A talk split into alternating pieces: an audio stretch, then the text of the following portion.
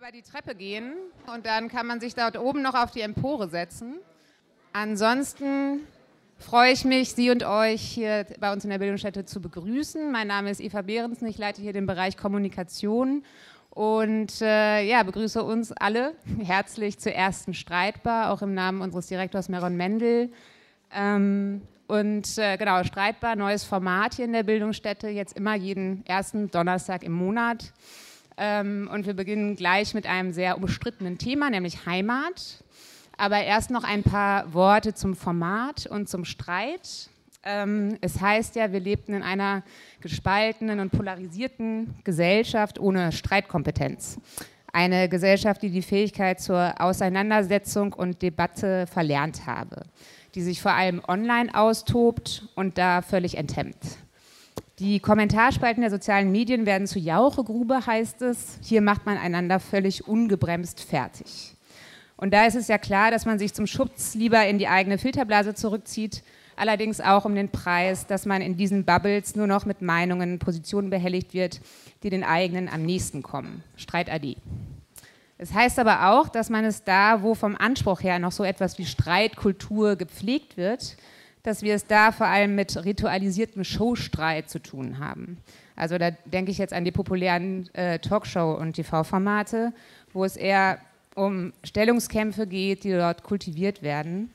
Ähm, die Position und Meinung der Gäste stehen vorher schon fest, äh, zum Beispiel entlang der Programme der Parteien. Ähm, und da bewegt sich meistens nichts. Im Bemühen, demonstrativ aneinander vorbeizustreiten, verkümmert echter Streit, verreckt die wirkliche Auseinandersetzung. Alles ist total erwartbar. Und genau in diesem Spannungsfeld, wie es immer so schön heißt, also zwischen Abschottung und Ritual, wollen wir mit der Streitbar intervenieren. Streitbar soll stehen für Lust und auf Streit und auf Kontroverse. Wir wollen die Debatte tatsächlich feiern. Und das finden wir ist vor allen Dingen bei komplexen Themen wichtig, bei denen es vielen gar nicht so leicht fällt, klare Positionen ähm, für die eine oder die andere Seite zu beziehen, wo die Fronten aber besonders verhärtet sind und wo sich viele lieber aus der Debatte zurückziehen und verstummen, weil das Terrain so vermint zu sein scheint. Und genau diese eher schwierigen Themen sind es auch, mit denen wir uns im Rahmen der Reihe beschäftigen wollen. Also es geht heute um Heimat, nächstes, nächsten Monat geht es um Cop Culture und Rassismus bei der Polizei. Äh, es wird um linken Populismus gehen und ums Kopftuch. Ähm, Themen, die bewegen, haben wir das genannt immer Donnerstag, erster Donnerstag im Monat. Streit, der Begriff ist auf jeden Fall scheinbar im Trend. Vergangene Woche hat die Wochenzeitung Die Zeit vermeldet, dass sie ein neues Ressort einrichten würde, in dem es um große Debatten und Kontroversen gehen soll. Das Ressort trägt den Namen Streit. Wir finden auch, dass wir mit dem Thema des heutigen Abends im Trend liegen, sage ich mal ganz unbescheiden ähm, als wir Ende, glaube ich, letzten Jahres von, der, von dem Sammelband äh, Eure Heimat ist unser Albtraum gehört haben, der äh, den Hengame unter anderem rausgegeben hat. Äh, da dachten wir sofort, das ist der beste Einstieg für diese neue Reihe. Mm, und äh, in den vergangenen Wochen ist ja so eine Art neue Heimatdebatte ausgebrochen, was sicherlich auch an der sehr guten PR dieses Sammelbands äh, gelegen hat. Ähm, vor ein, zwei Wochen gab aber die krasse Steilvorlage mal wieder Dieter Bohlen, der in der Castingshow Deutschland sucht den Superstar ein kleines Mädchen mehrmals fragte, woher kommst du? Ähm, das Mädchen sagte immer wieder Herne und äh, Bohlen fragte immer wieder nach, naja, woher kommst du denn wirklich? Weil Herne reichte ihm nicht. Und woher kommst du? Das ist diese Frage, die für schwarze Menschen, Muslimen, Jüdinnen und Juden, People of Color in Deutschland zum Alltag gehört. Das wissen wir aus unserer Beratungsarbeit. Das wissen wir aus unserer politischen Bildungsarbeit. Und die Frage, woher kommst du, ist auch eine Frage, mit der wir, äh, über die wir mit Jugendlichen über Themen wie Rassismus, Antisemitismus, Ausgrenzung, Diskriminierung ins Gespräch kommen. Ähm, genau, und ein Beispiel dafür, dass ein Begriff wie Heimat, der für viele weiße Mehrheitsdeutsche erstmal gut, gemütlich und vielleicht sogar ganz fesch klingt, dass der aber für Minderheiten ein mindestens schwieriger Begriff ist. Das Streiten um den Begriff, das überlasse ich aber jetzt euch und den Gästen hier an der Streitbar, äh, die ich nochmal herzlich begrüße. Hengame Jarubifara und Sergej Lagodinsky, beide aus Berlin heute zu uns angereist. Schön, dass ihr da seid.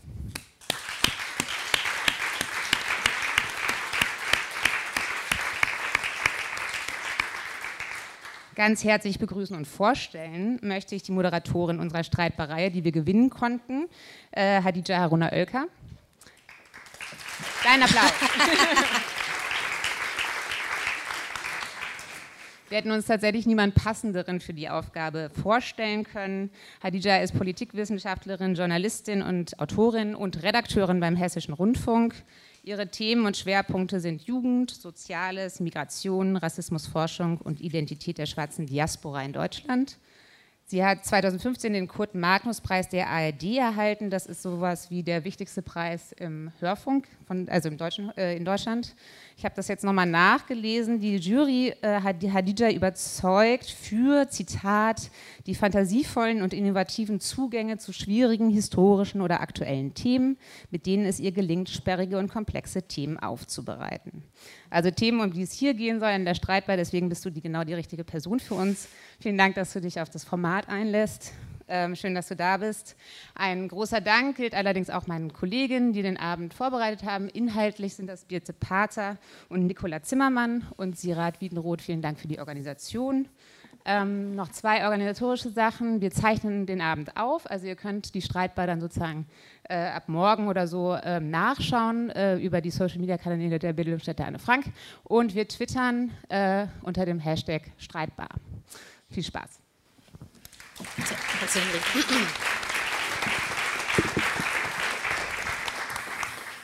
Ja, ganz lieben Dank äh, für die schöne Vorstellung und auch von mir ein Hallo und schönen guten Abend obertoll, super schön, dass es so voll ist. Da waren einige der VeranstalterInnen aufgeregt, ob das so sein wird, also das Thema interessiert.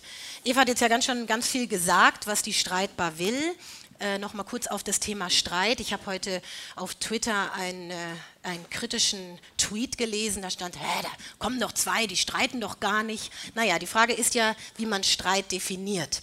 Ich habe ihn für mich mal definiert, das muss nicht Schreierei und Tellerwerfen sein, das kann, muss auch keine Kontraarena sein zwischen politischen Spektren, sondern ein Streit, eine Diskussion, die Menschenfeindlichkeit und eine Vielzahl von Ismen, die wir haben, einfach außen vor lässt und trotzdem unterschiedliche Perspektiven auf ein Thema hat.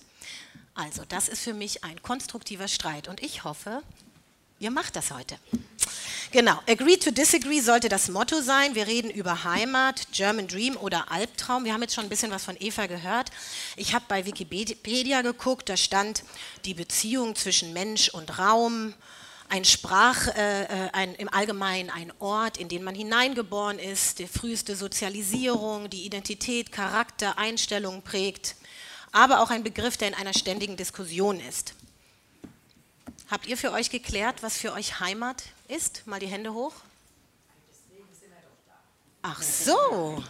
Okay, also der Appell, danach wisst ihr es, na mal gucken.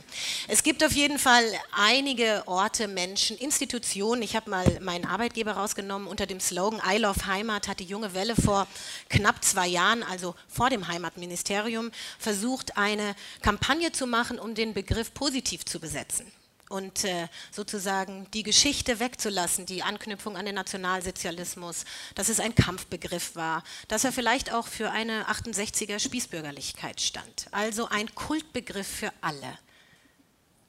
Geht das? German Dream oder Albtraum? Das ist heute unser Thema. Ihr beide diskutiert. Ich habe gedacht, ich könnte jetzt so eine ganz klassische biografische Vorstellung machen von euch, wer ihr seid.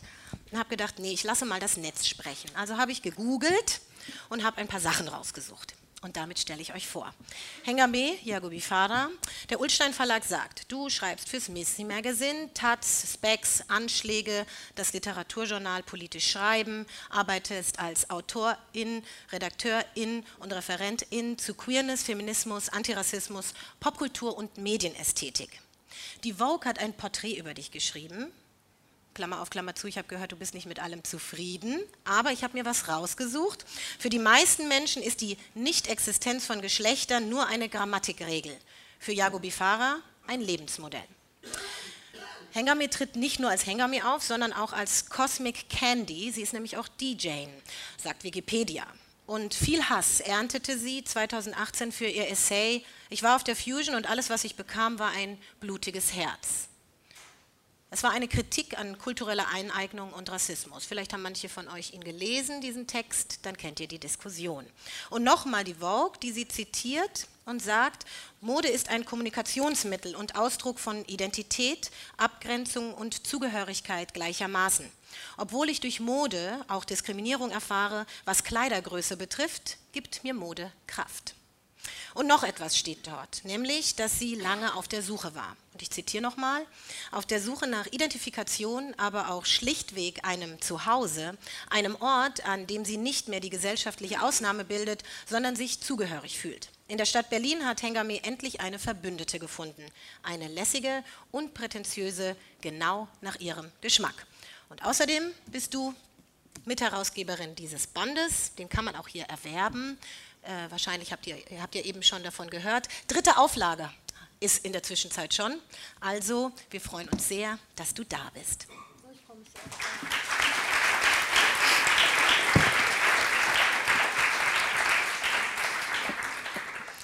Sergei Lagodinsky. Wikipedia schreibt, du bist Rechtsanwalt und Publizist, ich nehme gern Wikipedia, warum nicht? Lagodinsky diskutiert über Integration von MigrantInnen.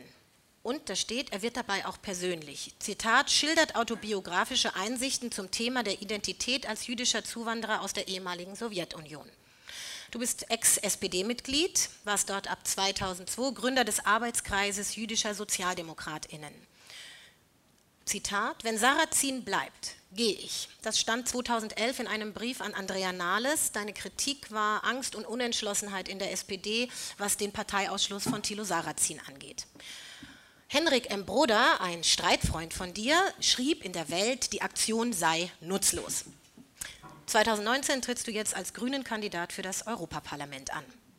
Und die Taz schreibt, wenn Lagodinsky in Talkshows spricht, bedient er ein breites Themenspektrum. Das reicht von amerikanischer Politik unter Donald Trump über die Abschottung der EU-Außengrenzen bis hin zur Digitalisierung und ökologischen Problemen des Luftverkehrs. Keine Angst vor Minaretten, damit warst du auch in den Titelzeilen, nämlich 2007, als du in der Welt für den Bau der Kölner Moschee gestritten hast. Und deine These ist, Antisemitismus und antimuslimischer Rassismus, den zu vergleichen, ist sinnvoll für die gesellschaftliche Analyse. Ganz aktuell ein Zitat aus der Taz. Seit gestern bin ich Mutter, eingewandert November 1993, Dr. Sergei Lagodinsky. Das stand auf der Facebook-Seite, die Taz hat darüber geschrieben, und zwar als Reaktion, ihr könnt es euch denken, auf Seehofers Ausspruch, Mutter der Migration, Mutter aller Probleme, die Migration. Die ZAT schrieb dazu, dabei ist der 42-Jährige eigentlich kein Mann, der bei jeder Gelegenheit seinen Doktortitel herauskehrt. Aber dieser Anlass war es ihm wert, Migranten sind auch Leistungsträger, sollte das aussagen. Schön, dass du da bist.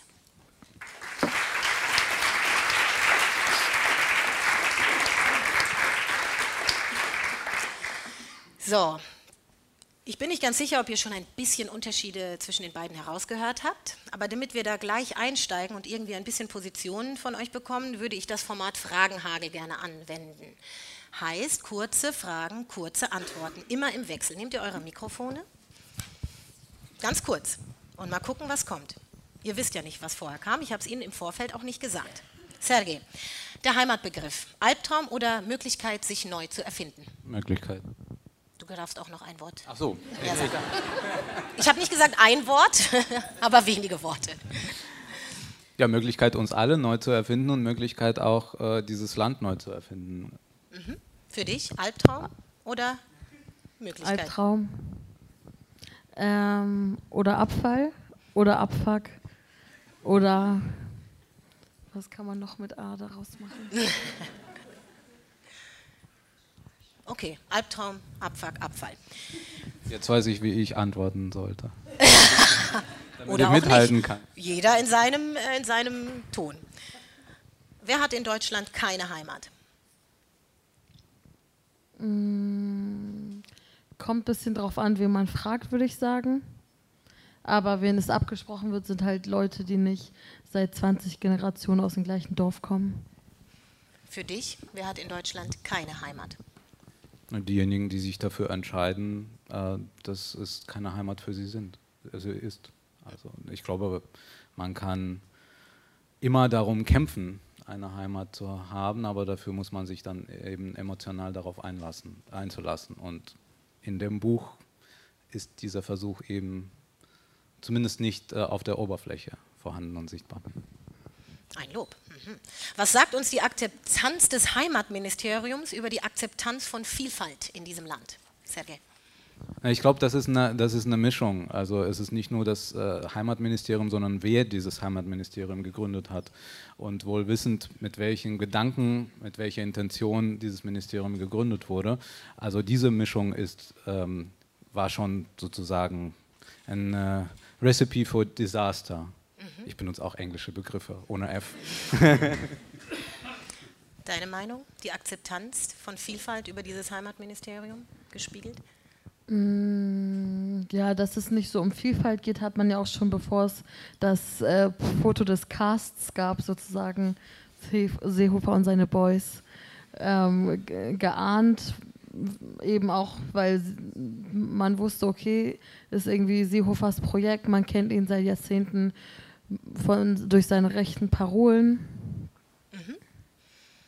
Was hat Heimat mit Integration zu tun? ist der gleiche, ist ein ähnlicher Diskurs. Also wo Heimat fällt, ist Integration und Leitkultur nicht weit. Für dich, was hat Heimat mit Integration zu tun? Eigentlich nichts, weil man ähm, Heimat genauso integriert wie unintegriert erleben und gestalten kann. Und wir sollen uns nicht darauf einlassen, dass wir diese beiden Begriffe äh, zusammendenken. Mhm. Wer ist Deutsch, wenn ihr über Deutsche sprecht? Äh, ich persönlich. Genau, ihr habt in euren Texten kommt das öfter vor, Deutsche, deswegen. Na, Deutsche benutze, also wenn ich Deutsch schreibe, dann benutze ich sozusagen wir. Und das mhm. ist ein inklusiver Begriff auch natürlich, um äh, denjenigen, die vom Gegenteil ausgehen, auch eines auszuwischen. Mhm. Ja, wenn ich Deutsch sage, Leute, die in Deutschland leben, die sich als Deutsch identifizieren, die auf irgendeine Art irgendwie mit Deutschsein zu tun haben. Mhm. Gibt es eine Heimatalternative, die ein Zugehörigkeitsgefühl, das ja gewünscht ist, beschreiben würde? Mm.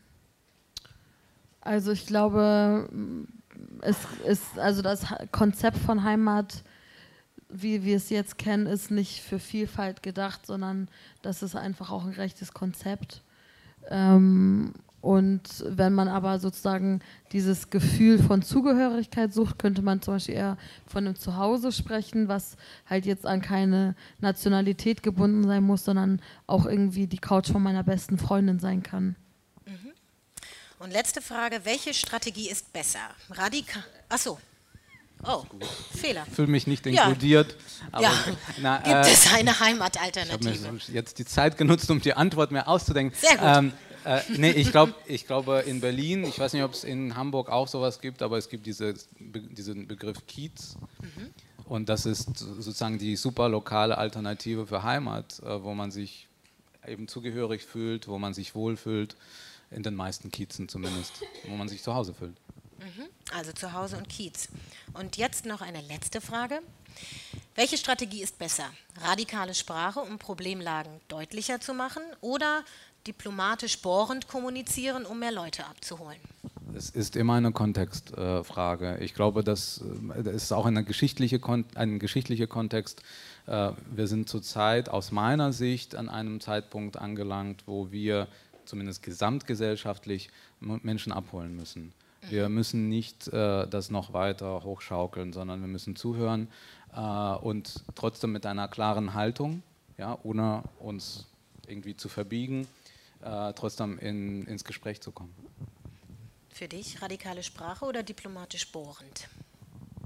Mm, ich denke, es könnte so ein Mix sein. Ne? Also ich würde jetzt meine, Inhalt, meine, Inhalt, meine Inhalte nicht verwässern, um Leute abzuholen, die sowieso gar nicht mitfahren wollen. Mhm. Sondern man, aber man kann es ja so zugänglich wie möglich machen, dass die Leute, die vielleicht jetzt nicht mitten im Diskurs stehen, äh, aber vielleicht Bock drauf hätten, mitkommen können. Danke euch für die erste Runde. Dann vertiefen wir das Ganze jetzt. Ich beginne bei dir, Hengame. Und was ich äh, mir von euch wünschen würde, das ist ja auch ein Experiment. Ähm, ich will jetzt nicht sagen, fallt euch ins Wort, dann hätte ich ein Problem und müsste euch dann maßregeln, aber fallt euch ins Wort. Also ihr versteht, was ich meine? Genau. Also klar, ich mache jetzt hin und her, aber ihr sitzt vor mir, reagiert aufeinander. Kriegen wir hin. Sehr gut. Heimat als politischer Begriff ist gefährlich, das nehme ich so ein bisschen mit von dem, was du sagst, denn wenn Heimat äh, bestimmten Leuten gehört, dann ist äh, das äh, ein Problem für die Neuen, die dazukommen. Heimat hat für mich in dieser Definition auch viel mit Deutschsein zu tun. Das hatte ich vorhin in dieser kleinen Frage. Wie siehst du das? Ist auf jeden Fall was Deutsches. Zum Beispiel das Ministerium für, also, also ne, was man auch Heimatministerium nennt, nennt sich selber Ministry of Community auf Englisch. Und Community ist ja was ganz anderes als Heimat. Da ist jetzt nicht so ein ähm, Rattenschwanz an rechter Geschichte dran. Und ähm, ja, genau, in, in Deutschland ist es halt für mich so klar irgendwie Nationalsozialismus verortet, dann fortgesetzt von der NPD als soziale Heimatpartei, dann ähm, so aus dem Thüringer Heimatschutz ist der NSU entsprungen. Ein Satz, in dem ich Heimat aufhöre, ist, geh zurück in deine Heimat, wenn ich eine Kolumne mal wieder schreibe. Also das ist halt so, das ist für mich so Heimat und das ist halt für mich auch so was sehr Deutsches, weil es sich auch nicht so gut übersetzen lässt. Ich wurde neulich gefragt, wie würdest du es eigentlich auf Persisch sagen? Und ich wusste jetzt, also ne, ich bin jetzt auch nicht ein Wörterbuch, aber ähm, mir ist jetzt auch spontan keine genaue Übersetzung dafür auf, äh, eingefallen und auf Englisch auch nicht. Also äh, dann müssen wir Deutsch aufhören zu sprechen, ja, weil aus meiner Sicht äh, Deutsch ist die Sprache, die durch die Geschichte schon dermaßen missbraucht worden ist und gebraucht worden ist, um auch Verbrechen, also die schönsten Sachen, aber auch Verbrechen eben zu begehen. Ich meine, die ganzen ähm, Richtlinien, Gesetze, ähm, die in, den, äh, in der Zeit des Nationalsozialismus entstanden sind, das sind ja auch nicht nur ähm, Wörter, sondern auch die Denkstrukturen. Ich habe Jura studiert, also das sind Denkstrukturen, die man dann wiederfindet in den, in den 30er Jahren, die sind genauso, sich haben fortgesetzt und fortgepflanzt äh, und aus meiner Sicht äh, können wir das nicht an einem Wort ausmachen. Dann müssen wir stumm sein. Äh, da wir nicht stumm sein können, müssen wir einfach daran arbeiten, dass wir diese Sprache, diese Begriffe, diese Denkweise ähm, einfach neu markieren und neu vermessen. Und ähm, deswegen würde ich den Begriff Heimat jetzt nicht ähm, darauf reduzieren, was in den 30er Jahren passiert ist, äh, sondern eben auch neu definieren und neu erleben. Aber würdest du andere rechte Kampfbegriffe wie Lügenpresse oder Volksverräter auch neu besetzen? Oder, Volks oder Volksverräter. Also jetzt einfach so, das waren jetzt so zwei rechte Begriffe, die mir auch eingefallen sind, die sozusagen. Ich würde sie nicht benutzen. Das ist ja der Punkt. Also ich werde, ich werde den Begriff Lügenpresse nicht benutzen, weil der einfach von der, von der Ausrichtung her schon äh, negativ ist und äh, verleumderisch ist. Aber der Begriff Heimat ist ein Begriff aus meiner Sicht, der sozusagen mit Mühe und harter Arbeit auch neutralisiert werden kann, sozusagen entrissen werden kann, äh, diesem, diesem Kontext, in dem äh, äh, diese, dieser Begriff früher benutzt wurde. Ähm, und ich will jetzt nicht relativistisch klingen, aber äh, natürlich wurde, war der Begriff nicht von Nazis erfunden. Lügenpresse wurde von Menschen erfunden, die eben andere Menschen ähm, markieren wollten. Ähm, das ist bei Heimat, zumindest in meinem Verständnis und so wie ich das vorstelle, mir, mir vorstelle, nicht der Fall.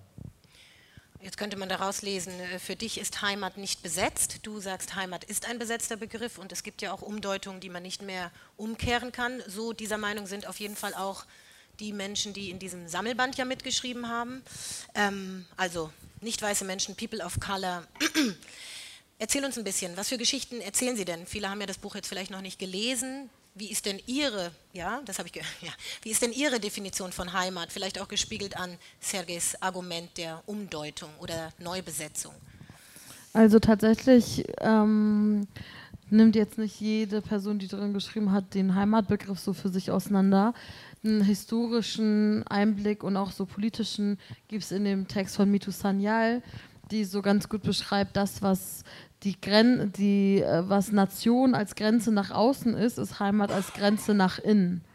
Das heißt, ähm, wenn wir jetzt zum Beispiel auch so Talkshows haben, wie jetzt neulich bei Hard Aber Fair, ähm, Heimat nur für Deutsche oder offen für alle, dann ist, ist schon das Framing so äh, krass völkisch, dass man gar nicht irgendwie die Chance hat, das irgendwie als Möglichkeit der Vielfalt oder so zu nutzen, sondern dann ist es schon so sehr klar vorgegeben, äh, also ne, auch sozusagen, wer ist deutsch, wer gehört zur Heimat.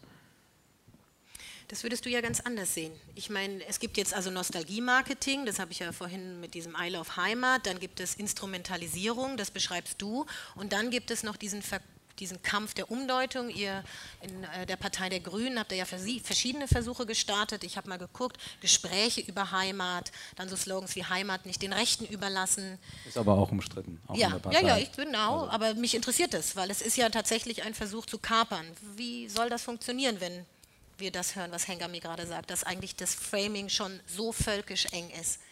Ich glaube, strategisch hat es angefangen, ähm, da erinnere ich mich noch an diese Diskussion. Wir haben angeschaut, was war damals äh, der Erfolg äh, bei den Grünen in Österreich. Mhm ähm, äh, bei den äh, Parlamentswahlen, später auch bei den ähm, Präsidentschaftswahlen. Und äh, dieser Erfolg äh, war ja nicht sozusagen, dass die Grünen erfolgreich waren, sondern dass, da war ja doch die Frage, kann man den populistischen, also das populistische Lager zurückdrängen. Und ähm, die haben eben das geschafft, diesen Begriff Heimat so zu besetzen, dass Menschen mit diesem Begriff und für diesen Begriff progressiv abgestimmt haben. Und ähm, ich glaube, das ist auch ein Lernprozess, was hier auch gestartet worden ist. Und und ähm, einige in der Partei ähm, sagen, oder wir sollen jetzt nicht über Parteien reden, also einige sozusagen in, dem, in diesen Milieus ähm, äh, äh, sagen, lasst uns, das, lasst uns diesen Versuch starten. Ähm, äh, ich finde, das ist nicht nur eine Frage sozusagen der Umgestaltung. Ich finde auch, und das könnte vielleicht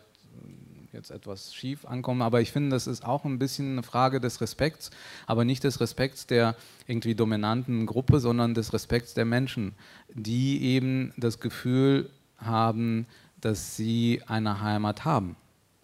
Ähm, ich glaube nicht, dass wir alles normieren können und dass wir alles von außen auch durch ähm, sozusagen die sprachlichen, die, ähm, die, die, die lexischen ähm, ähm, Mittel Menschen aufoktroyieren können, sondern wir müssen auch akzeptieren, dass es menschlich ist, einer Gemeinschaft anzugehören. Da bin ich eher kommunitaristisch drauf. Also ich bin eigentlich ein Liberaler, aber, ähm, aber Kommunitarismus widerspricht dem Liberalismus nicht. Das ist ja einer der ähm, großen äh, Fehler, die, der gemacht wird, sondern der korrigiert Liberalismus sozusagen, dass wir Menschen auch durch Zugehörigkeit und gerade als jüdischer Mensch weiß ich ganz genau, was das bedeutet. Wir für uns ist es wichtig, einer Community zuzugehören. Das ist auch etwas, was überlebenswichtig war. Und äh, dadurch ist sozusagen eine Community, eine Gemeinschaft, ist nicht ähm, diskreditiert, wie es vielleicht in anderen äh, Gruppen der Fall war. Und davon gehe ich auch aus.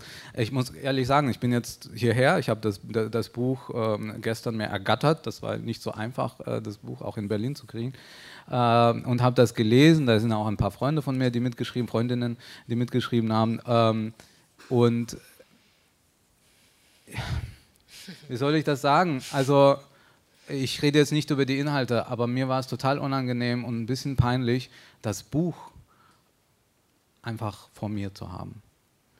Weil vor mir waren, waren Menschen, Menschen, die ähm, also mittel, mittleren Alters, ältere Leute, total nette, total freundliche Leute, die irgendwie von, nach dem Besuch in Berlin zurück äh, nach irgendwo Stuttgarter Gegend gefahren sind, Baden-Württemberg, und ich weiß ganz genau, wie Leute da drauf sind. Ja, ähm, und für sie ist das halt was Gemütliches, Reiches, muss man sagen. Ähm, ähm, äh, vielleicht auch zu gemütlich für die Zustände der Welt, die wir haben. Aber das ist etwas, wo sie sich wohlfühlen. Und ich halte ihnen in die Fresse, jetzt habe ich ein F-Wort auch benutzt, in die Fresse, äh, das Buch Eure Heimat ist unser Albtraum. Und das finde ich einfach zu hart. Äh, weil das entwertet ihre Lebensgeschichten und es entwertet ihre ihre Gefühle und Emotionen gegenüber den Orten, wo sie herkommen? Also ich würde sagen, das Ding ist, ähm, es gibt ja, also ne, es ist ja auch teilweise Ton in Ton gedruckt, ne? Also dieses Eure und Unser. wer jetzt wir und ihr sind, das lassen wir ja offen, schreiben wir auch im Vorwort, das ist jetzt nicht identitär. Und eure Heimat ist sozusagen, dass ihr ist alle, die eben diese, diese völkische Vorstellung von Heimat haben, dieses Konzept. Und es ist einfach ein Albtraum, dieses völkische Konzept, in dem nur weiß-christliche äh, Heterozis-Menschen äh, existieren, die irgendwie ähm, alle anderen abschieben wollen. Find, also das ist ein, äh, ein Albtraum und da finde ich Albtraum jetzt auch nicht so hart für, äh, gegriffen. Ich finde es tatsächlich weil viele Leute fragen mich so, findest du Albtraum nicht zu hart? Und ich finde, Albtraum ist jetzt gar, also es, man hätte jetzt noch irgendwie, also ja. Und dann ist aber auch noch so die Sache, dass äh, ähm, was man als erstes sieht, ist Heimat ist Albtraum. Und das ist mir egal, ob es jetzt Deutschland, Österreich, Frankreich, ähm, oder Iran ist. Es geht darum, dass das Konzept von Heimat, was auch einfach äh, immer was Nationales mit sich hat, ein Albtraum ist, weil ich auch einfach Nationalstaaten nicht so fühle. Also das ist halt so das Ding. Ähm, es geht gar nicht, äh, also klar geht es auch um Deutschland, aber ähm, ich glaube, dass ich auch, wenn ich in einem anderen Land leben würde, trotzdem nicht das Gefühl hätte, ja, lass irgendwie. Aber vielleicht, vielleicht ist deine, deine Perspektive zu deutsch. Weißt du, weil ich, ja, weil ich, komme, ich bin aufgewachsen, ich bin mit 18 nach Deutschland. Ähm, und ich erinnere mich ganz gut, dass wir in der Sowjetunion, in den sowjetischen Schulen, das wurde bei uns aufoktroyiert, die Liebe zur Heimat. Äh, und das war alles mit der kommunistischen Partei verbunden und so weiter und so fort, bis man kotzte. Und äh, für mich äh, war das aber nie ein nationalistischer Begriff, weil der, der Staat war ein Vielvölkerstaat. Ähm, und ähm, deswegen ist Heimat äh, in dem Sinne, vielleicht im Gegensatz zu Vaterland, ja, ist, auf Russisch gibt es auch diese zwei Begriffe und da sagt ja schon die, sozusagen die Gender- äh, Markierung besagt ja schon den Unterschied. Ja? Ähm, also Vaterland be benutzt jetzt Putin, ja, um Leute hier zu, ne, zu, zu, zu aktivieren. Aber Heimat ist immer noch irgendetwas Warmes, wonach ich persönlich, da sind wir bei persönlichen Geschichten, mich auch gesehnt habe.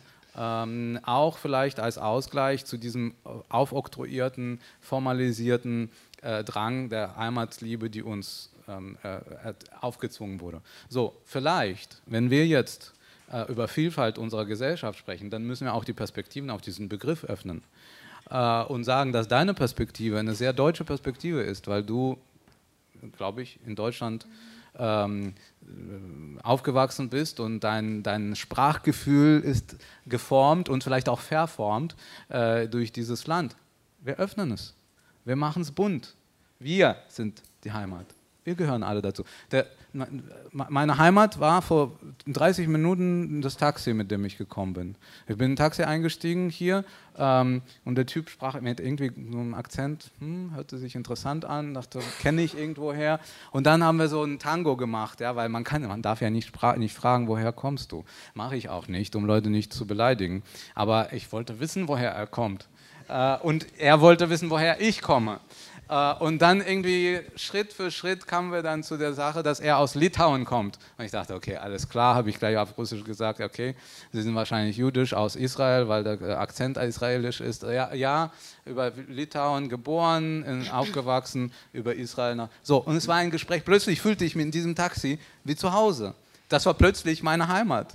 Ich konnte Sachen sagen, ich konnte Sachen hassen, ja, weil ich viele dieser Menschen aus dem Umfeld meiner Eltern auch hasse, weil sie so provinziell rückständig sind, weil sie ständig über Frauen äh, auf Macho-Art sprechen und so weiter. So hat er auch gesprochen. Heimat. Ein Taxi. Um mal so einen Unterschied zu markieren, Deine Antwort klingt sehr biografisch. Du hast es selber gesagt. Geschichten, Narrative einzeln herausgegeben und du beschreibst ein Gefühl. Du bist eher bei dem politischen Setting. Und gleichzeitig sagt ihr aber, oder du auch, es ist eine Begriffsdefinition. Und innerhalb von so einem Streit der Begriffsdefinition, mal, lassen wir mal die Rechten weg, die ihn besetzen. Wenn ich jetzt euch beide höre, ihr wollt in Anführungszeichen das Gleiche, aber der Zugang ist unterschiedlich. Wie denn da einen Konsens finden, dass am Ende eures das Stärkere ist im Kontra zu den Rechten? Die ihn bereits besetzt haben, den Begriff. Könnt ihr mir folgen? Ja, wie, wie kommen wir zusammen, damit wir den Begriff den Rechten entreißen? Oder, ja, wenn oder, ich, oder, wenn ich euch beide höre, dann seid ihr nicht in einem Boot, wollt aber im Endeffekt äh, etwas verändern. Du auf willst die gleiche nach, Insel. Ihr wollt auf die gleiche Insel, genau. Schwer also möglich. ehrlich gesagt, nach diesem Buch weiß ich gar nicht, wie wir zusammenkommen. Aber ähm, äh, ich, ich, glaube auch, dass das Buch ein bisschen zuspitzt und äh, bewusst provoziert wie einiges, was du machst, was ja auch dein gutes Recht ist und so funktioniert es ja auch. Äh, Finde ich toll, eigentlich spannend. Aber ich mache halt nicht mit. Ja, und, äh, und, und, und, ich glaube, wenn wir jetzt äh, vielleicht nach dieser Veranstaltung mal was trinken gehen, ähm, und uns über Berlin unterhalten und über unseren Alltag, dann werden wir sehr schnell äh, dazu kommen, dass alles, was wir tun und unser Alltag ist eigentlich unsere Heimat und diese Heimat finden wir in jeder Kleinigkeit, die wir selbst gestalten und, und, und formen. Ja. So. Ja, ich glaube, für mich ist einfach, also was ich einfach so das Ding ist, wir können jetzt jede Person im Raum fragen, was für dich Heimat und jede Person wird eine andere Definition geben, weil Heimat einfach was sehr Abstraktes ist. Mein Problem ist, dass ähm, also es gibt dann aber ein Heimatministerium. Wie willst du etwas verwalten, was du nicht definierst? Also dann kannst du auch ein Ministerium der Träume machen. Also oder was weiß ich oder Ministerium Gibt's der ja. Wünsche. Also irgendwas, wo es so alle möglichen Antworten geben kann. Und ähm, ich finde es einfach schwierig, wenn man sozusagen einen Begriff, der eigentlich m, sehr krasse Diskurse mit sich bringt, dann äh, relativiert wird auf Heimat ist für mich ein Gefühl, weil ähm, am Ende des Tages ist es nicht wichtig, was Heimat für dich für ein Gefühl ist, wenn es irgendwie so, ähm, ich sag mal, hart auf hart kommen würde, dann würden die nicht fragen, ah, für dich ist Heimat nur ein Gefühl und kein Albtraum, dann lassen wir dich in Ruhe. Also das wird, glaube ich, nicht passieren. Äh, es, also ich wünschte, äh, ich wünschte, es wäre nicht so, aber... Ja, auf, auf, äh, auf Russisch in der Sowjetunion gab es so einen jüdischen Witz oder so einen Spruch. Äh, natürlich total hart und total ähm, so, äh, wahrscheinlich auch nicht witzig. Aber es wurde gesagt, äh, äh ein, ein, ein, ein, Jude sagte, also, in meinem Pass steht doch, dass ich Russe bin, ja, weil viele sich bemüht haben, um diesen fünften Punkt eben zu ändern, ja, was wir eigentlich gezwungen waren zu haben, wo es jüdisch statt Nationalität jüdisch. Und dann, aber, und, er meinte, und dann als Antwort hieß es, aber gehauen wird auf die Fresse und nicht auf den Pass. Ja, also sozusagen von, von, deinem Aussehen, von den ganzen Merkmalen, die in der Sowjetunion irgendwie zugeschrieben wurden, da wurde einfach drauf gehauen. Und ich glaube, das ist auch der Punkt. Gehauen wird nicht auf den Begriff, sondern der Kampf findet statt außerhalb der Begriffe. Dieser Kampf ist in der Lebenswirklichkeit. Und in diesem Kampf geht es worum? Da geht es darum, Menschen mitzunehmen, möglichst viele Menschen mitzunehmen, um die Wirklichkeit zu gestalten auch deswegen ist diese, ist diese Diskussion ziemlich deutsch, weil es ständig um Begriffe geht und Begrifflichkeiten. Es soll, es soll um, um Lösungen, um Lösungsansätze, um Visionen gehen. Und diese Vision, da sind wir uns doch einig, ist ein buntes Land, wo Menschen unserer Herkunft ja, oder unserer Herkunft Künfte, ähm, äh, sich genauso wohl und zugehörig fühlen wie die Menschen heute im Zug, die nach Baden-Württemberg gefahren sind. Und das ist nicht die Frage, ob die Heimat das Wort benutzen oder nicht, sondern ob die Zugehörigkeit da ist und ob der Zusammenhalt da ist. Und dieser, diesen Zusammenhalt brauchen wir, das sehen wir doch jetzt. Das ist ja eine grundsätzliche Debatte, ob man sagt, wir haben einen Begriffsstreit oder wir haben einen Streit um die Deutung des Begriffs. Du hast heute auf Facebook geschrieben oder gestern, auf jeden Fall habe ich es gesehen, ich will äh, das kurz zitieren, dass du es nervig findest, wenn MigrantInnen eure Heimat unser Albtraum schreien, wenn alle Opfer sein wollen. Die Frage, woher kommst du? Das hast du im Zusammenhang zu der Kritik an Annegret äh, Kramp-Karrenbauer und an Boris Palmers Post, bekanntlich ein sehr streitbarer Grünen-Politiker, gepostet. Da hattest du ich habe ihn kritisiert kritisiert. Du hast ihn kritisiert, genau. Aber du hast, und ich nehme nur, ich gehe nicht auf AKK ein, sondern auf diese Entspannt euch. Und du hast dich selber betitelt als, eigentlich gehöre ich der Entspannt euch Fraktion an. Man könnte dir jetzt äh, sagen, du gehörst zu der nicht Zero Chill Fraktion. Genau. Und jetzt ist die Frage, ja, meinst du oder wie meinst du, mit, welchem, mit welcher Haltung komme ich denn eher ans Ziel, das, was ihr beide wollt, nämlich das dahinter zu wirklich zu diskutieren? Und mit einer entspannten Haltung, die sagt, seid nicht so empfindlich, macht euch locker oder mit einer, ich hau mal auf den Tisch und schreib halt Albtraum. Also ich würde sagen, wir sind jetzt nicht gerade in so einer Zeit, wo man sich entspannen kann. Es ist einfach ähm, irgendwie ähm, super wichtig, dass man sich klar positioniert, dass man ähm, aber auch neue Allianzen schafft, vielleicht Allianzen, die man vor zehn Jahren nicht eingegangen wäre. Aber ähm, um da sozusagen so eine Gelassenheit und so ein Vertrauen zu finden, muss man so Verhandlungen machen, die anstrengend werden. Oder sozusagen so dieser, dieses Konsens zu finden, das wird jetzt nicht entspannt, weil ich denke auch, dass ähm, so ich weiß, also ich kann mich einfach nicht so dran erinnern, wann ich mal so richtig nüchtern und entspannt war. Also es, es, es ist so, also weißt du, es gibt so, äh, so, äh, so, die politischen ähm, Zustände stressen einfach krass. Ich kann, ich kann dann nicht so gelassen und optimistisch sein. Also weißt du, einfach wegen der Ten Tendenz, die halt immer mehr jetzt gerade zunimmt, was um uns herum passiert.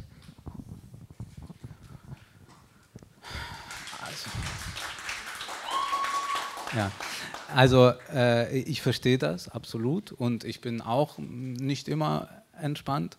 Ähm, mein Punkt ist aber, also ich verbringe viel Zeit im Osten zum Beispiel und ich verbringe viel Zeit mit russischsprachigen Menschen zum Beispiel.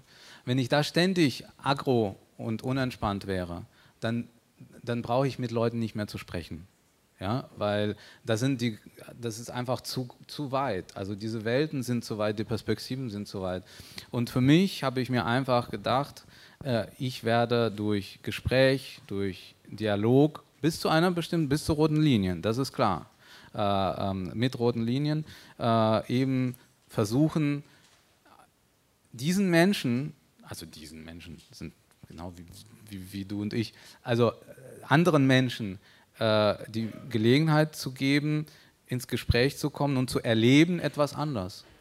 Also wenn ich in Brandenburg äh, irgendwie mit Menschen spreche und erzähle, dass ich äh, jüdisch bin oder dass ich aus Russland, aus Russland kennen Sie ja, aber dass ich bei, bei Grünen bin, das ist total exotisch in Brandenburg. Ähm, so, aber ich bin nicht derjenige, der gleich irgendwie sagt, ähm, ja, ihr müsst jetzt alles so sagen oder das sagen und ihr beleidigt mich ständig und Erinnerungskultur und so weiter, sondern ich bringe mit auch ein gewisses Verständnis für die Traumata dieser Menschen und für den Lebensweg dieser Menschen ähm, und dass, es nicht, dass ich nicht voraussetze, dass alle so denken wie ich. Weil ich genau weiß, wäre ich in der Sowjetunion geblieben, in Russland geblieben, hätte ich andere Eltern, ja, wäre ich wahrscheinlich auch anders äh, das ist nicht etwas, also manche Sachen ergeben sich einfach. Äh, und ich glaube, so ein, bisschen Empathie, nicht gegenüber AfD-Idioten, ja, also Mitgliedern, aber gegenüber Menschen, die verwirrt sind, äh, die gerade in den heutigen komplizierten Zeiten einfach nach Orientierung suchen und vielleicht auch eine falsche finden. Ähm, das finde ich total viel wert. Und das wird man mit Aggression nicht schaffen dieses Gespräch? Also ich muss sagen, ich glaube, ich habe mich auch da falsch, äh, vielleicht missverständlich ausgedrückt. Ich bin jetzt nicht der Typ Mensch, der flippt, sobald jemand irgendwie einen Begriff benutzt, den ich problematisch finde. Tatsächlich ähm, bin ich da ähm, so Kolumnenpersona zählt nicht, weil Kolumne ist auch irgendwie, es geht darum, zugespitzt zu schreiben. Aber wenn ich jetzt mich unterhalte mit Menschen, bin ich eigentlich ziemlich geduldig entgegenkommt und ähm, versuche irgendwie die Leute, den Leuten auch zu erklären, warum es gefährlich ist, so zu denken, wie sie denken, ohne dass ich zu denen sage, und deswegen fährst du in die Hölle. Also ich bin da schon sehr ähm, großzügig, würde ich sagen. Machen wir einen geistigen Schnitt. Du hast mir die Vorlage für das nächste Kapitel gegeben. Wir machen, das habe ich vorhin nicht gesagt, ich versuche so geistige drei Blöcke, damit wir auch das Setting nochmal ändern, nochmal frisch neu einsteigen. Also Integration. Du hast vorhin gesagt, wie etwas verwalten, das nicht definiert ist. Also wie das Heimatministerium verwalten. Ihr habt alle Zettel auf eurem Sitz liegen. Lasst, äh, liegen. Nehmt die mal, ja, Sergej. Vielleicht kennt ihr es schon, falls nicht, einmal äh, draufgeschaut. Ich lese mal vor. Das ist nämlich die Regierungsdefinition des Begriffs Heimat. Also es gibt eine Definition. Und die kann man nachlesen als Antwort auf eine kleine Anfrage der Grünen. Und ich habe mir ein bisschen was rausgezogen, was ich ganz interessant fand. Die Bundesregierung legt der Namensgebung und den Aufgaben des Bundesministeriums des Inneren ein modernes Verständnis des Heimatbegriffs zugrunde. Heimat ist dort, wo sich Menschen wohl akzeptiert und geborgen fühlen. Heimatpolitik ist geme als gemeinsame Gestaltungsaufgabe zu verstehen. Der tiefgreifende Wandel unserer Zeit bewegt viele Menschen in ihrem Lebensalltag. Deutschland hat sich durch Globalisierung, Digitalisierung und Zuwanderung in den letzten Jahren stark verändert. Wenn Gemeinschaften vielfältiger werden, sind die Fragen der Identität und Identifikation mit unserem Land umso wichtiger. Die Antworten darauf müssen im Kernbereich des Zusammenlebens normativ verbindlich sein. Zu den unverrückbaren Werten zählen nicht nur die Grundrechte als Basis unserer freiheitlich-demokratischen Grundordnung, sondern auch die Achtung und Wertschätzung der hier tradierten Lebensweise. Aber Heimat heißt auch Zukunft und Verständnis, gesellschaftliche Veränderungen anzunehmen und sich mit ihnen auseinanderzusetzen. Denn Heimat war und ist auch immer Raum sozialer Beziehungen, Ausgleich und Einbindung, Integration. So verstanden ist Heimat Lebensmöglichkeit und nicht nur Herkunftsnachweis. Die neue Heimatabteilung wird sich dementsprechend zum einen mit der Verbesserung der gesellschaftlichen äh, Zusammenhalts, der Identifikation mit unserem Land und der Integration beschäftigen. Sie geht auf das Bedürfnis nach Gemeinschaft, Sicherheit im Alltag, kultureller Identität, Stabilität und einem guten Miteinander ein. Zum anderen wird sich die Abteilung Heimat mit strukturpolitischen Maßnahmen zur Schaffung gleichwertiger Lebensverhältnisse kümmern. Hierbei wird sie sich auch der Instrumente der Raumordnungspolitik bedienen. Kanntet ihr das? -mm. Wer kannte das von euch? Naja, also wenige. Mal ein Statement dazu. Ihr habt es jetzt, das ist viel Text, aber ich habe so ein paar Schlagworte herausgezogen. Äh, Euer Eindruck, wenn ihr so Sachen hört wie gemeinsame Gestaltungsaufgabe, zusammen sind wir Heimat, wer darf nach eurem Gefühl, wenn ihr das lest, Heimat eigentlich mitgestalten, wenn es auch um raumordnungspolitische oder strukturpolitische Maßnahmen geht zum Beispiel? Also theoretisch könnten alle mitmachen. Wenn ich dann aber irgendwie lese, so Sicherheit im Alltag und weiß, zum Beispiel die NSU-Akten sind für die nächsten 119 Jahre eingesperrt, dann sehe ich irgendwie wenig Sicherheit im Alltag für so ähm, Leute mit unseren Lebensrealitäten. Also als der, der, der Punkt ist, dass immer, wenn es darum geht, wie hier auch irgendwann, also das fängt ja eigentlich ganz spannend an und dann rutscht es in so eine normative Aufoktroyierung für Menschen. Ja? Also äh, gerade dieser Satz, zu den unverrückbaren Werten zählen nicht nur die Grundrechte, sondern auch die Achtung und Wertschätzung der hier tradierten Lebensweise. Ja, äh, also da sind wir ja schon natürlich im Bereich von äh, Seehofer, ja, also sage ich mal. Ähm, äh, und eigentlich, dass, dass hier Instrumente der Raumordnungspolitik und äh, Strukturmaßnahmen, das ist eigentlich das Spannendste weil das ist klar definiert. Es geht um öffentliche Räume, um die Gestaltung der öffentlichen Räume, äh, dass, dass wir ähm, eben äh, auch, auch Sicherheit im Wandel haben. Das ist ja auch etwas, äh, was, was Menschen viele, einige Menschen auch haben wollen. Ein bisschen äh, das, was ich gesagt habe, Orientierung in diesem Wandel, den wir erleben. Ähm, insofern, also äh, das, das ist für mich überhaupt keine Orientierung. Aber ich finde, wenn es nicht als eine Aufoktroyierung äh, ausgestaltet ist, sondern als Angebot, als eine Einladung, äh, sich zugehörig zu fühlen und diese Einladung offen ist für alle Menschen, ähm, mit Transparenz, die auch zu NSU-Prozessen und so weiter gehört, äh, denn das ist auch ein Zeichen des Respekts gegenüber allen Menschen, äh, dann lässt sich das auch ganz gut machen. Ich finde halt, Heimatbegriff eignet sich nicht für Ministerien. Äh, so, Punkt. Für mich ist Heimatbegriff äh, auch im politischen Bereich äh, kein institutioneller äh, Begriff, sondern eine Vision. Nun haben wir ja aber eine Definition, die von, dieser, von diesem Ministerium formuliert wurde. Und ich finde eigentlich an bestimmten Stellen ist schon ziemlich klar. Und man könnte jetzt da auch kritisch hinterfragen, genauer gesagt, was meint ihr damit? Viermal habe ich das I-Wort äh, vorgelesen. Deswegen würde mich äh, mal interessieren, eure äh, Stellung dazu. Menschen mit Migrationshintergrund oder Vordergrund gelten ja als, als gut oder schlecht integriert, als integrationswillig, unwillig oder überhaupt unfähig, vielleicht sich auch zu integrieren. Und wir hatten eine Riesendebatte unter dem Hashtag MeToo Öseldebatte, nur um das mal so reinzuwerfen. Und irgendwie meinen ja alle was anderes, wenn sie über Integration sprechen. Was meint ihr denn dazu? Was ist für euch Integration? Nutzt ihr dieses Wort überhaupt? Ich meine, es ist ein wichtiges Wort. Selbst das Heimatministerium gut, das, das, ist, benutzt das ist ein Produkt der CSU. Also es ist wir müssen ein uns Produkt auch nicht unserer Regierung. abarbeiten. Aber ich Mhm. habe von denen nichts gehört. Aus diesem Heimatministerium habe ich schon lange keine Impulse in diesem Sinne gehört. Und vielleicht ist es auch gut so. Ja, die sind mit anderen Sachen beschäftigt, sollen sie auch.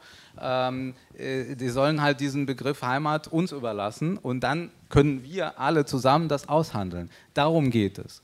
Äh, und nicht darum, was Herr Seehofer äh, sagt. Er kann da auch nichts machen. Also bei dieser De Definition kann er nichts tun. Aber er kann ein Framing setzen und um dieses Framing geht es ja. Und wenn es sozusagen mit tradierten Werten und ähnlichem besetzt ist, dann spielt es ein in das, was du gesagt hast. Wie siehst du das?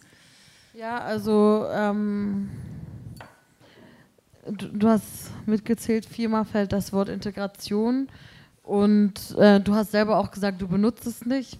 Ich glaube, wir sind uns einfach darin einig, dass es super problematisches äh, Konzept ist, in dem ähm, Leute zur Assimilation quasi aufgefordert werden, ohne irgendwie zu wissen, was bekommen sie eigentlich im Gegenzug dafür und wer kommt ihnen entgegen und so. Ähm, deswegen, ich denke, ich habe so das Gefühl, der Zeit und Ort, um über Heimat zu diskutieren, abseits dieses Ministeriums und so, ich weiß nicht, ob wir das im Moment machen können. Weißt du, ich habe das Gefühl, äh, wenn es das Ministerium nicht mehr gibt und wir, die politischen Umstände anders sind, die Rechte nicht so erstarkt ist und so, dann ähm, ist die, also dann ist es, dann kann man irgendwie noch mal anderes drüber reden, aber im Hier und Jetzt ähm, ist es für mich einfach gar nicht möglich, das so auszukoppeln und dann noch mal zu gucken, was können wir, wie können wir Heimat positiv besetzen, weil ich ähm, möchte gar nicht Heimat positiv besetzen. Also meinetwegen können die Rechten diesen Begriff behalten und man anstatt dann sozusagen zu sagen, okay, ein Teil von uns, der sozusagen dieses Konzept schlecht findet, ähm, versucht es anzueignen und das, der andere lehnt es ab. Ich fände es eigentlich viel nicer, wenn wir einfach zusammen dagegen kämpfen würden, weil aktuell ist das eben so diese offizielle Definition. Und ähm, ich habe das Gefühl, indem dann sozusagen ein Teil so dieser großen Kontra-Heimatallianz, also kontra-rechts definierte Heimat und so, ähm, da, da, wird total gespalten, indem dann ein Teil sagt, aber wir würden doch noch mal probieren, das irgendwie noch mal cooler und ähm, weniger rechts äh, uns anzueignen, weil dann... Und du lässt es ja nicht mal zu. Also ich meine, das, das kannst du ja nicht wissen. Wir müssen es ausprobieren. Also wenn wir es nicht ausprobieren, dann wissen wir nicht, ob es funktioniert oder nicht, das neu zu besetzen. Und das Problem ist mit diesem Heimatbegriff ist, dass der dafür geschaffen wurde, um Integration zu definieren. So verstehe mhm. ich das. Mhm. Integration bedeutet eine Eingliederung in die Heimat. Ja, und wir müssen sozusagen alle unser Bestes tun, um uns in die Heimat einzugliedern. Ich bin der Meinung, äh, nicht die Integration ist der, der, der, Schlüsselbegriff, sondern Inklusion, wenn überhaupt, ja, oder überhaupt eine gemeinsame Gestaltung. Ja, äh, Integration sozusagen als Zweibahnstraße oder Mehrbahnstraße, Autobahn, darf man gar nicht, mit Elektroautos. Äh, so, und, ähm, die, und das ist eine ganz andere Heimat. Und, und die wird hier missbraucht äh, dieser Begriff wieder mal, muss man sagen, gesch äh, geschichtlich, um auszugrenzen. Und wir nehmen diesen Begriff, um einzubinden und zu gestalten. Ich das muss man ausprobieren, das muss man zulassen. Aber ich habe ich hab das Gefühl, bei euch ist no. Auf keinen Fall, wollen wir nicht, nicht mit uns. Also, aber okay, du sagst so, man muss es ausprobieren. Denkst du dann auch so, was, wenn es scheitert? Also weißt du, wie ich meine? Es hat, äh, es gibt so ich meine, ich will dir jetzt nicht absprechen, dass das irgendwie funktionieren könnte, so deine Vision. Aber äh, sie könnte genauso gut auch nicht funktionieren. Und denkst du dann drüber nach, was dann ist? Es gibt doch, es gibt doch Menschen, die das machen. Es gibt doch diese Hashtag Germany, oh, was war das? Uh, German uh, Dream, German Dream. Mhm.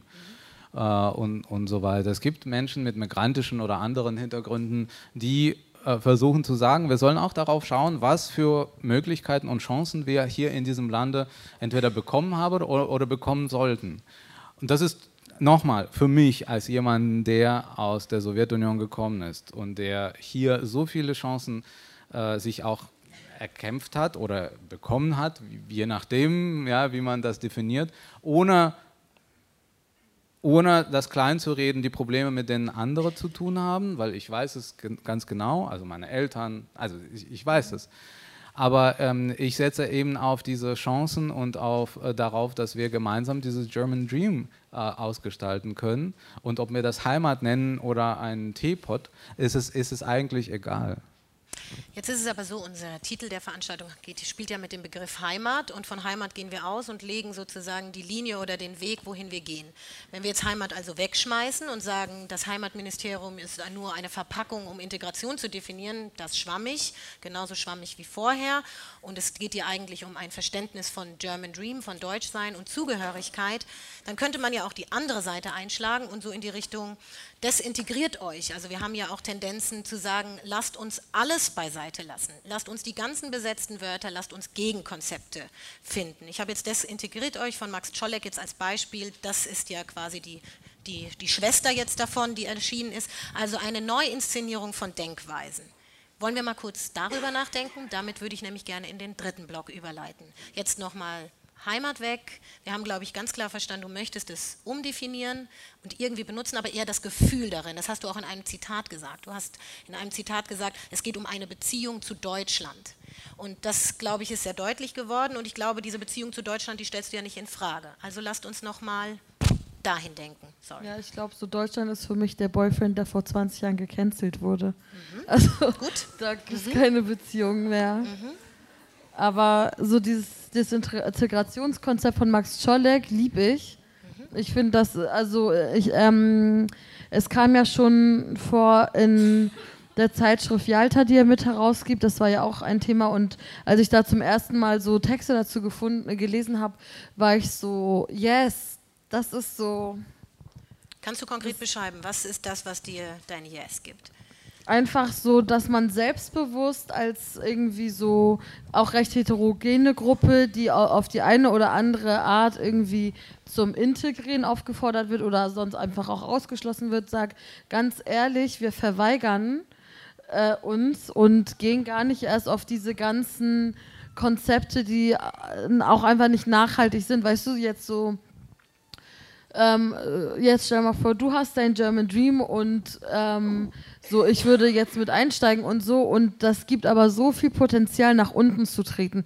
Das heißt nicht, dass du es jetzt machen würdest oder ich, aber ich sehe das selber zum Beispiel bei meinen Eltern, die ähm, als erwachsene Leute nach Deutschland gekommen sind und ähm, so zwischenzeitlich so waren, so ja, wir haben hier voll viel so gemacht und jetzt kommen so Leute, die geflohen sind und so. Und dann haben wir nochmal geredet und jetzt sind die halt so ähm, die wohnen so in einer kleinen Stadt und die sind jetzt voll die ähm, Komplizinnen von so geflüchteten Leuten. So meine Mutter macht Übersetzungen, mein Vater hilft irgendwie anders und so. Und ich finde das richtig schön, dass dann so eine Allianz entstanden ist. Ich ähm, beobachte das aber auch zum Beispiel äh, bei Leuten, die mit dem befreundet sind und nicht diesen Weg eingeschlagen haben, sondern so CDU-mäßig, obwohl sie selber ähm, also jetzt nicht alle ihre Friends, aber so eine Person konkret, die ist so Zahnärztin, hat früher FDP gewählt, jetzt so die CDU, würde in ihrer Praxis niemals eine Frau mit Kopftuch einstellen.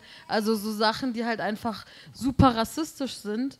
Ähm, und sie würde halt total sagen, sie lebt ihren German Dream. Und das ist für mich einfach so ein, äh, so ein Becken, glaube ich, wo so diese Art von Denkweise viel Boden fassen kann.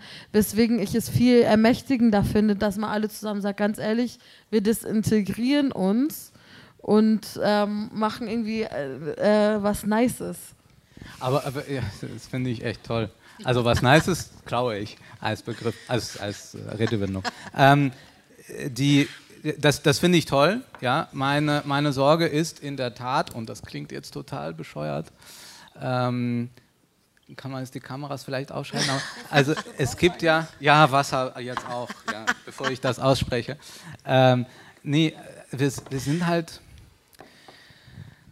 ich sag's einfach, wir, wir sind halt nicht die Einzigen in diesem Land, ja, die sich mit Problemen, mit Konflikten, mit inneren Konflikten, mit äußeren Konflikten mit diesem Land umtreiben, sondern es gibt noch Menschen, die hier ganz biodeutsch, sage ich mal, äh, aufgewachsen sind, sorry, dass ich das benutze, ähm, und äh, die eben, für die ist diese Integration ähm, schwerer. Ich kann mir vorstellen, man kann sich natürlich desintegrieren aus dem Land, in dem du ganz organisch quasi hineingewachsen bist. Aber du bist da, du hast auch keine andere Geschichte. Deine Geschichte ist hier.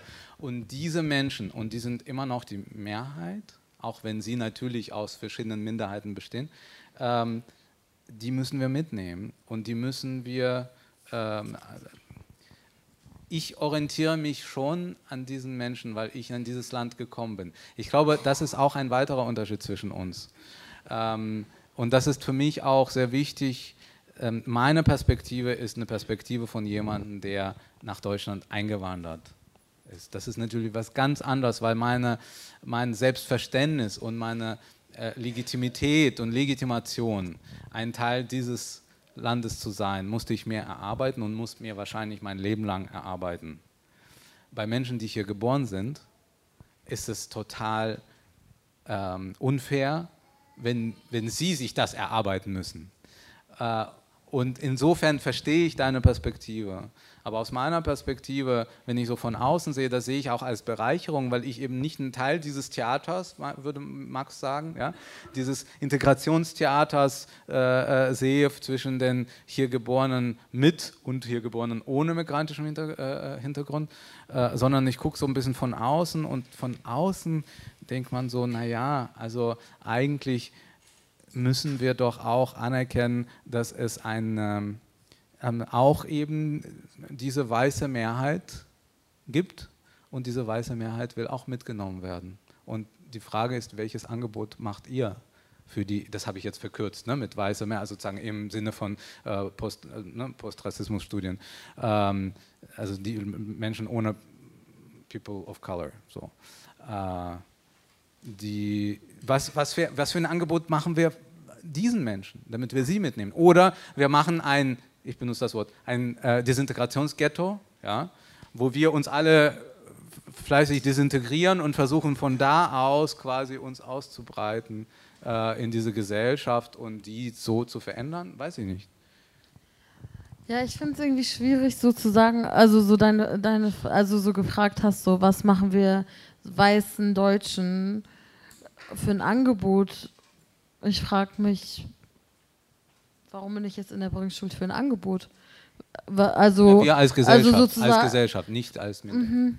Ich, ich meine so, es geht ja darum, also nee, also weißt du, es geht ja darum, dass man sagt, okay, irgendwie ist nicht geil, dass ihr rassistisch, antisemitisch und so weiter seid und da möchte ich denen kein Angebot machen müssen. So, ähm, also ich will nicht sagen, so wenn du irgendwie ein bisschen coolere Politik machst, biete ich dir XY an. Das, also aber, äh, aber verstehst du, du, du, du teilst jetzt Menschen auf in Rassisten und diejenigen, die dein Buch mögen. So. Ja? Also es gibt noch was dazwischen. Aber du magst Na, es doch auch nicht. Aber Na, du bist ja jetzt für mich nicht deswegen automatisch ein Rassist. Na, weil ich Minderheit bin. Aber ich glaube, wenn ich. Ja? Stell dir vor, hier säße tatsächlich jemand ohne meinen Migrations- und sonstigen Hintergrund und würde diese Position vertreten. Das wäre schon ein bisschen schwieriger. Ja, weil das natürlich eine ganz andere Ausgangsposition ist in dieser Diskussion. Und ich bin mir nicht sicher, dass du äh, da äh, genauso geduldig, danke dir, äh, äh mit mir äh, wärst. Ähm, und das ist genau der Punkt. Ähm, wie gehen wir mit Menschen um, die eben zwischen äh, der, ne, ähm, zwischen Fans von dem Buch und den Rassisten sind? Und das ist eine total schwierige Frage. Und die ist überhaupt nicht beantwortet und sie ist auch von euch leider nicht beantwortet. Ich glaube, dass die nur beantwortet ist, wenn wir tagtäglich, unermüdlich dahin gehen und mit diesen Menschen arbeiten. Ich gehe mal mit einem Punkt dazwischen, um nochmal so einen Abbinder zu machen. Ich habe gerade auf die Zeit geguckt. Ich halte mal kurz fest.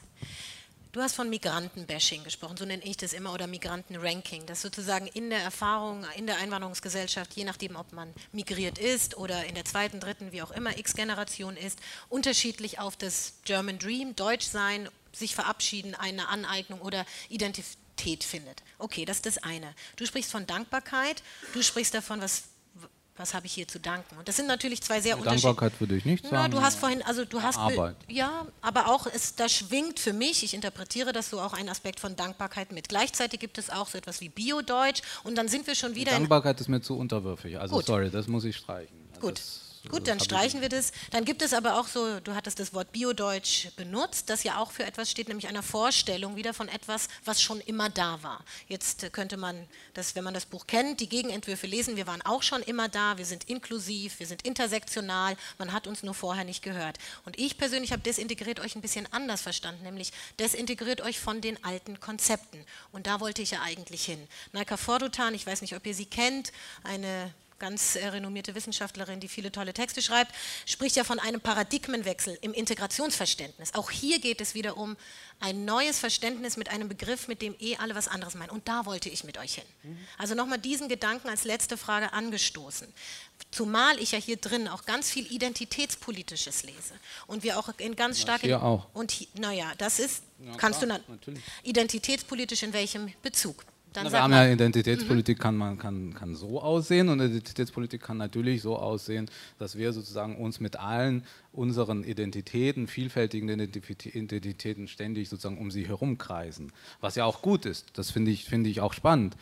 Ich, ich wollte nur sagen, dass das sozusagen Vielleicht um ne? zu, das ist also identitätspolitisch und Identitätssuche sind ja nochmal zwei unterschiedliche Aspekte. Das eine ist ja sozusagen damit Politik zu betreiben, rechts wie links. Ich wollte jetzt eigentlich auch nicht den Ausflug zu weit rechts drehen.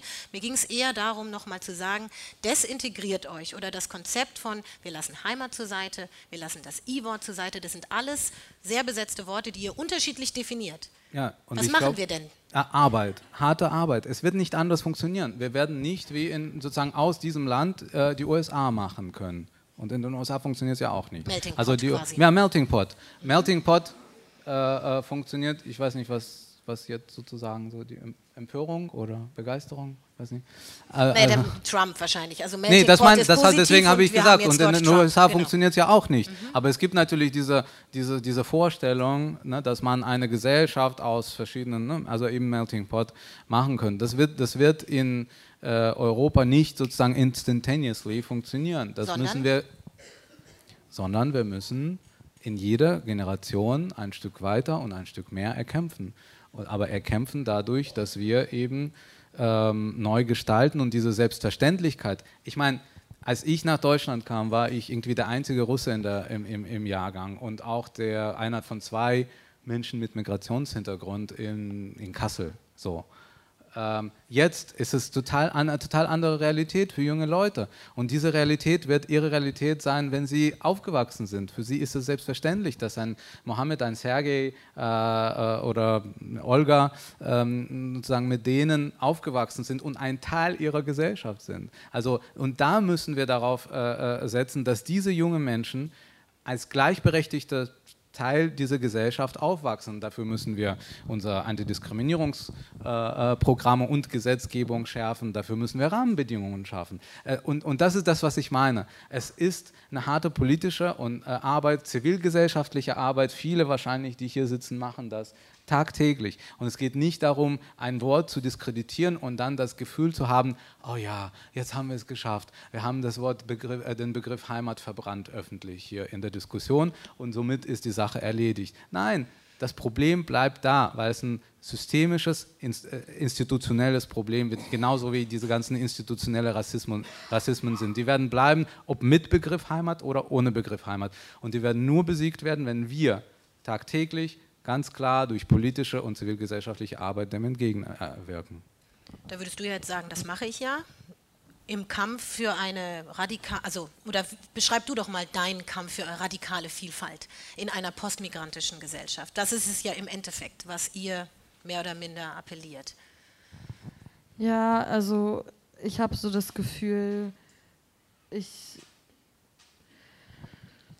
I don't know, äh, das klingt, äh, also es ist einfach nicht mein Goal, dass ich sage, ich werde jetzt Generation für Generation an Deutschland ein paar Renovierungsarbeiten machen, weil ich bin so, ich, ich finde es einfach viel wichtiger, ähm, da, so man, man kann dann vorwerfen, okay, ist irgendwie wieder zu viel Bubble und so weiter, zu viel in seinen eigenen Kontexten, aber ähm, man muss sich ja gar nicht geben, dass man irgendwie sich die ganze Zeit so Debatten aussetzt. Also ich finde das einfach auch aus einer intellektuellen Perspektive eine Beleidigung, dass ich die ganze Zeit mit Leuten dann diskutieren muss, die nicht zuhören, die nicht, ähm, die gar nicht irgendwie die Abse die einfach meine Zeit verschwenden. Und ich habe das Gefühl, da, dadurch wachse ich als Mensch auch überhaupt nicht. Das, also es ist, äh, wenn ich irgendwie Bock hätte, also ich, ich denke, es gibt, es gibt so spannende Diskussionen mit so Leuten, ähm, mit denen ich äh, irgendwie näher an einem Konsens bin und trotzdem auch Streits. Ne? Es ist ja jetzt nicht so, als ob alle sich einig sind. Ähm, aber ich finde es dann einfach viel schöner, dann einfach so da in einer kleineren Gruppe so weiter zu diskutieren und irgendwie, da kommen dann irgendwie solche schönen Konzepte wie das, die Desintegration raus und so. Ähm, darauf kommt man nicht, wenn man halt die ganze Zeit überlegt, ähm, welches Angebot kann man Deutschland machen. Also es ist halt so, also ne, ich verstehe, dass wir so unterschiedliche Approaches haben, aber ich kenne auch Leute, die als erwachsene Leute hermigriert sind, die trotzdem sozusagen ähm, nicht so ein Angebot machen wollen oder so. Oder anders formuliert, so dass du so viel geschafft hast in Deutschland, das ist ja deine Arbeit, das ist deine Mühe, das ist dein Verdienst. Da hat dir Deutschland ja nichts geschenkt. Äh, probably, wenn du ähm, diese Migrationsgeschichte nicht hättest, wärst du mit der gleichen Arbeit sogar noch viel, hättest du sogar noch viel mehr Rewards so bekommen oder wie du so Ziele abstecken willst. Ne? Aber ähm, ich finde es einfach dann schwierig, dass man so sagt, ja, wir haben irgendwie viel dafür getan und jetzt sind wir angekommen. Man sollte nicht uh, überhaupt viel arbeiten müssen, um sich irgendwo angekommen zu fühlen. Also es gibt ja auch Leute, die aus allen möglichen Gründen zum Beispiel jetzt nicht die Möglichkeit haben zu studieren oder einen äh, prestigehaftigen Job zu machen ähm, trotzdem möchte ich nicht, dass äh, man dann sagen, äh, zu denen sagt, ja, du hast es ja gar nicht erst probiert anzukommen oder sowas. Also ne, nicht jetzt irgendwas, was ich dir in den Mund lege, aber einfach so die Gefahren und Risiken, die ich so in dieser Argumentation einfach verorte. Mhm.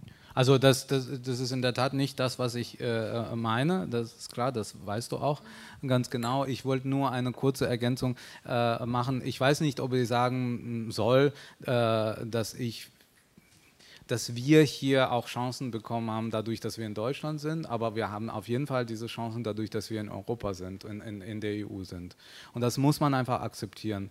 Das man, wir müssen verstehen, wie auch das schulden wir auch Menschen, die woanders sind und die unter Unfreiheiten äh, leiden und unter den Unmöglichkeiten haben, äh, leiden, also sozusagen fehlenden Möglichkeiten, Chancen, die sie haben.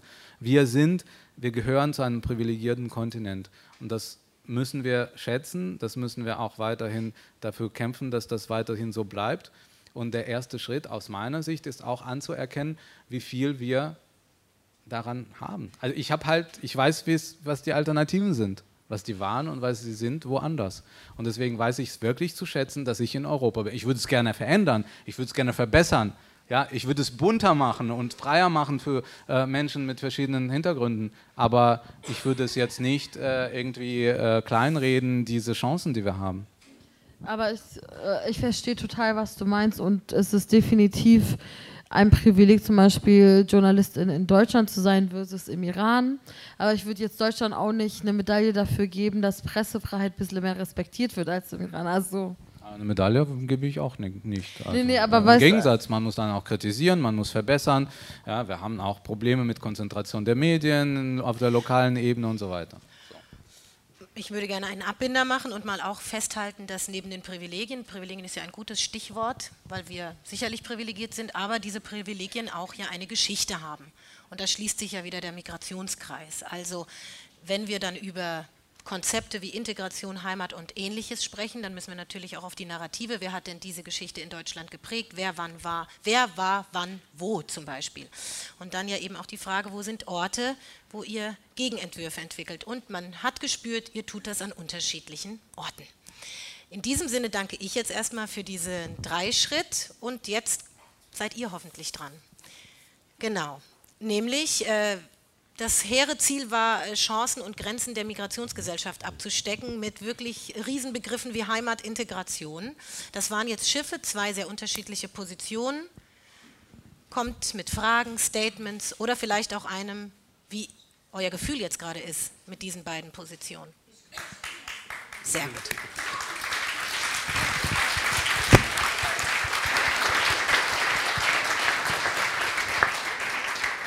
Es gibt ein Saalmikro, damit man euch auch hört. Hallo. Wer möchte anfangen? Oh, jo.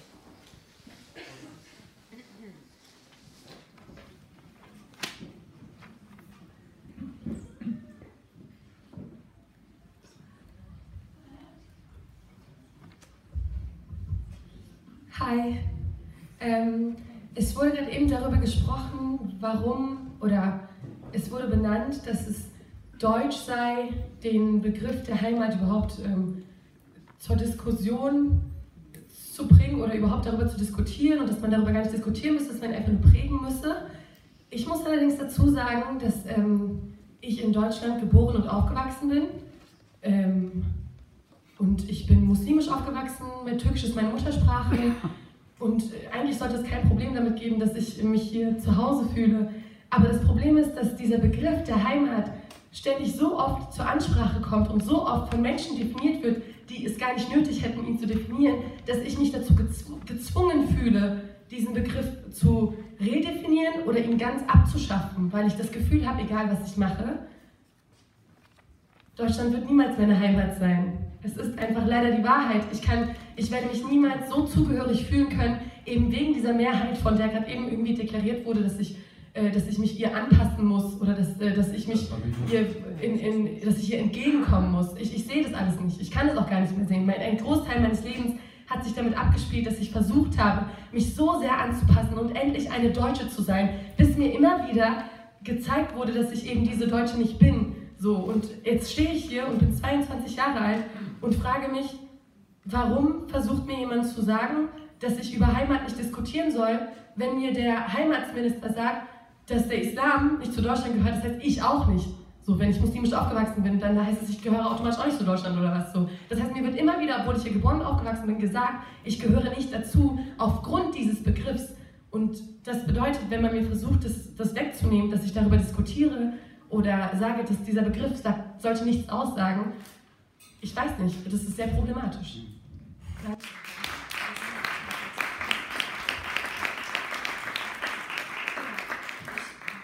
Ich würde sammeln. Das war ein Statement hier vorne, der Herr.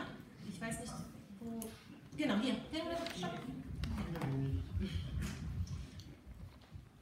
Ich möchte Ihnen, mein Name ist Hassan Schöpfer komme aus der Türkei. Ah, pardon. Ähm, nach dem Putsch 80er, Anfang 80er Jahre bin mit meiner Frau hierher gekommen. Meine Frau war eine Sängerin und wurde entbürgert von Putschisten. Von, von, äh, und wir haben lange über Heimat diskutiert. Und ich zitiere, was Sumeira, eine Frau Sängerin, gesagt hat. Was ist Heimat? In einem unserer Lieder heißt es, dem Mensch, der leidet, ist Heimat und Fremde gleich. Deine Heimat ist weder der Ort, wo du geboren bist, noch der Ort, wo du satt wirst. Deine Heimat ist der Ort, wo man wirkliche Werte zu schätzen weiß und die Menschenrechte kennt und achtet. Ich wünsche mir die ganze Welt als Heimat für alle Menschen. Und darüber hinaus haben wir uns gesagt, wir leben hier. Die Welt ist unsere Heimat, dann müssen wir hier auch für Heimat kämpfen, für Menschenrechte, für Demokratie, für eine friedliche Gesellschaft. Haben wir so gedacht. Das wollte ich hier, hier einfach kurz sagen. Vielen Dank.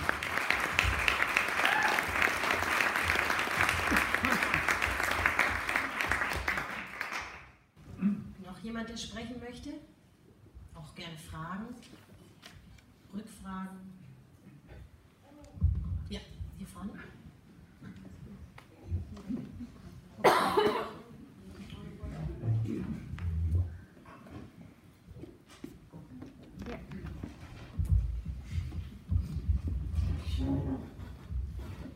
Also ich habe mit dem Wort Heimat auch ein großes Problem.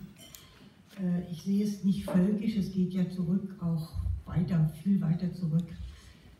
Die Romantik ist ja auch, und ich meine, ich bin alt 68erin, ähm, da habe ich ein doppeltes Problem damit. Äh, Ich fand das ganz großartig, was der Herr eben gesagt hat, dass die Welt die Heimat ist. Das würde mir sehr, sehr gut gefallen. Und ähm, ich weiß es nicht, aber gibt es eine Übersetzung des Wortes Heimat? Ich sehe das so als so was ganz typisch Deutsches an. Ich möchte es eigentlich abschaffen. Und wenn Sie das Wort Heimat bunt machen wollen, dann äh, machen Sie doch gleich ein anderes Wort daraus. Ja, dann nehmen wir doch mal diese beiden Punkte. Einmal das Statement von da hinten. So lange um Heimatakzeptanz gekämpft und jetzt spricht man mir die Heimat ab. Was soll ich mit dieser Heimat? Und jetzt hier Heimatbund. Äh, dann nehmen wir doch gleich ein anderes Wort. Was ist, die, möchtet ihr euch dazu äußern? Also, danke. Äh, da- das ist genau das, was ich gemeint habe, ne? auch mit verschiedenen Perspektiven. Und eine Perspektive, die ich nicht einnehmen kann, weil ich eben nicht hier geboren bin, aber die ich absolut nachvollziehe. Ähm, trotzdem habe ich da zwei Punkte, wo ich so ein bisschen mein, meine Fragen habe. Einmal der Begriff der Zugehörigkeit und der Begriff der Heimat äh, oder der Begriff des Ausschlusses und der Begriff der Heimat ist nicht immer das Gleiche. Also ähm, wir ziehen einfach diesen Begriff hinzu, nur weil äh, der, dieser Minister das in sein Ministerium rein draufgeklatscht hat. Aber als wir gesprochen haben über, ähm, als Wolf gesagt hat, der Präsident damals, hm, Islam gehört zu Deutschland, äh, übrigens auch die, die erste Person im Land und nicht irgendein Minister. Ja? Äh, ähm, da haben wir nicht über Heimat geredet. Ja? Und auch bei der Frage, ob Islam gehört zu Deutschland oder nicht zu, gehört zu Deutschland, das ist nicht die Diskussion über Heimat. Das ist die Diskussion über, ähm, da, ob Menschen hier gleichberechtigt Teil dieses Landes sind. Heimat ist eine andere Diskussion, die ist natürlich verbunden damit, aber das ist eine andere Diskussion. Man kann genauso offen auf Ihre Frage antworten, ohne diesen Begriff zu diskreditieren. Ähm, und das tun auch manche. Ja? Also Merkel hat sich, hat sich bewegt, äh, Wolf hat sich bewegt, wir haben viele andere Parteien, auch meine ehemalige Partei, die sich sehr bewegt haben bei diesen Fragen. Also ich würde das nicht, äh, äh, diese Gesellschaft auf Seehofer äh, zu spitzen, weil dadurch machen wir uns zu klein und zu schwach. Ich würde sagen, das hat sie jetzt nicht. Und was ist deine Meinung? Also, ähm, äh, es ist ja so ein bisschen äh, was, also es ging ja so ein bisschen mehr auch um so Integration, was du ja aber auch abgelehnt hattest. Und ähm, also sozusagen, egal wie sehr du dich integrierst, du wirst nicht dazugehören. Mhm. Ähm, und, und, wir waren uns darüber einig, dass wir Integration Schrott finden. Ähm, und trotzdem, klar, ähm, selbst wenn sie sagen würde, ich eigne mir Heimat an, würde, würde sie trotzdem nicht so behandelt werden, als wäre äh, Heimat ihr eigenes. Ich, ähm, ja, ich weiß nicht, was ich sozusagen dazu noch sagen Aber für mich, für mich ist, ist dieser, dieser Begriff, wenn wir ständig wir reden mal über diesen Begriff, für mich ist nicht die Frage, ob ich mich, ich weiß nicht mal, ob ich die Frage beantworten würde, dass Deutschland meine Heimat ist, da bin ich mir so, so, sogar selbst nicht sicher, ja, ob ich das ernsthaft als Heimat bezeichnen würde. Aber ich spreche halt anderen nicht dieses Recht ab. Ja, und ich, ich, ich sage nicht, dass andere, die zum Beispiel sagen, ja, dass Deutschland oder Baden-Württemberg oder sonst was ihre Heimat ist, das muss ja nicht mal ein Nationalstaat sein, kann eine Region sein, äh, warum soll ich das anderen absprechen? Ähm, das ist der Punkt, den ich habe. Und der Punkt, den ich habe, ist, ähm, also wenn sozusagen die populäre Benutzung von Heimat wäre, dass irgendwie Leute sagen, ich, äh, Heimat ist für mich ähm, die Landschaft in Baden-Württemberg oder so, dann müsste man jetzt nicht so ein Buch schreiben. Ähm, also mir ist es egal sozusagen, ob Leute sich in Baden-Württemberg heimisch fühlen oder nicht. Es geht um einen rechten Diskurs und im Buch, es geht tatsächlich gar nicht so sehr um Heimat, es geht um Rassismus und Antisemitismus. Ja, dann lass doch den, den armen Begriff Heimat daraus. Dann lasst uns doch über Rassismus und Antisemitismus reden, über Sexismus, über alle diese Probleme, die wir haben. Das ist eine Ablenkungsdiskussion. Wir beschäftigen uns mit einem Begriff die ganze Zeit, anstatt uns mit, dem, mit den Phänomenen äh, zu beschäftigen, die wir bekämpfen wollen. Aber in dem Buch meine, die Diskussion ist ja zu Heimat. Jetzt das Buch oder der, im Buch geht es ja in jedem Essay gar nicht um Heimat. Also es geht tatsächlich nur in einem Essay um Heimat. Es ist ja auch gut vermarktet. Naja, der Punkt ist ja noch, ich würde jetzt gerne nochmal wieder ins Publikum gehen, aber nochmal als Abbinder, klar, wir haben diesen Titel gewählt, aber hinter jeder Begriffsdefinition, egal ob sie um N-Wörter, Sternchen oder ähnliche Debatten, die ja immer der einen Seite laufen zwischen kleinkarierter, warum müssen wir jetzt schon wieder so PC sein, und dem anderen Versuch zu sagen, was steckt denn, was, was verbirgt sich hinter dieser Begriffsdebatte. Und ich glaube, sehr deutlich wurde auch äh, mit der Dame, die eben gesprochen hat, dass viele Menschen mit, mit einem Wort so komplexe Dinge verbinden können und das macht es wert, heute eine Veranstaltung zu machen. Und man sieht ja, wie vielfältig das ist. Aber darf ich, bevor ja, weil ich, ich möchte gerne auf Hassan, ich habe leider den Nachnamen nicht, nicht gehört, äh, ja, nochmal reagieren. Ähm, danke für diese bewegende Geschichte, erst einmal. Und das hat uns doch auch gezeigt, dass man diesen Begriff so benutzen kann, dass das, also dagegen ist ja nun wirklich nichts äh, äh einzuwenden sondern dass, es ein, dass die Welt unsere Heimat ist, dass die Menschenrechte oder die, die Verfassung unsere Heimat ist. Das ist doch das Beste, was man auf diesem Begriff antun kann. Vielleicht ist der Begriff es nicht wert, aber ähm, ich bin der Meinung, vielleicht ist es des Versuchs wert. Nochmal ich muss noch was anfügen. Wiederholen sich es vielleicht, wenn man es nicht versteht. Ich finde, Heimat grenzt aus. Das ist einfach eine Ausgrenzung und wir haben es vorhin auch gehört. Äh, die junge Frau hat versucht und sie, sie fühlt sich nie, ich finde den Begriff wirklich ausgrenzend in jeder Beziehung. Und ich sage das als Biodeutsche, als alte Biodeutsche. Weitere Anmerkungen. Hier ist ein Herr und daneben, genau, gerade einfach nach einer, wo ist denn? Und hier noch. Okay, dann fangen wir hier an und dann war das Mikro. Uh, hi, also erstmal finde ich es ganz schön, dass Sie nochmal den äh, Protest der jungen Dame von vorhin erwähnt haben, die dann gesagt hat, ich äh, kann mich nicht heimisch fühlen, wenn, ähm, wenn ich muslimisch aufwachse und wenn mir andauernd gesagt wird, hier, ähm, das hat nichts mit Deutschland zu tun. Und für mich, ähm, ich finde es ganz interessant, worüber wir gar nicht geredet haben, ist auch so ein bisschen die emotionale Seite von Heimat, also was Heimat für einen emotional bedeuten kann. Heimat ist für mich auf jeden Fall ein kompletter Sanktionsbegriff. Wenn man beispielsweise aktuelle Aufenthalts- oder Asylproblematiken betrachtet, dann kann man eine richtige Heimat haben. Und wenn man äh, aus einem sicheren Herkunftsland hat, dann sage ich immer, hat man die falsche Heimat.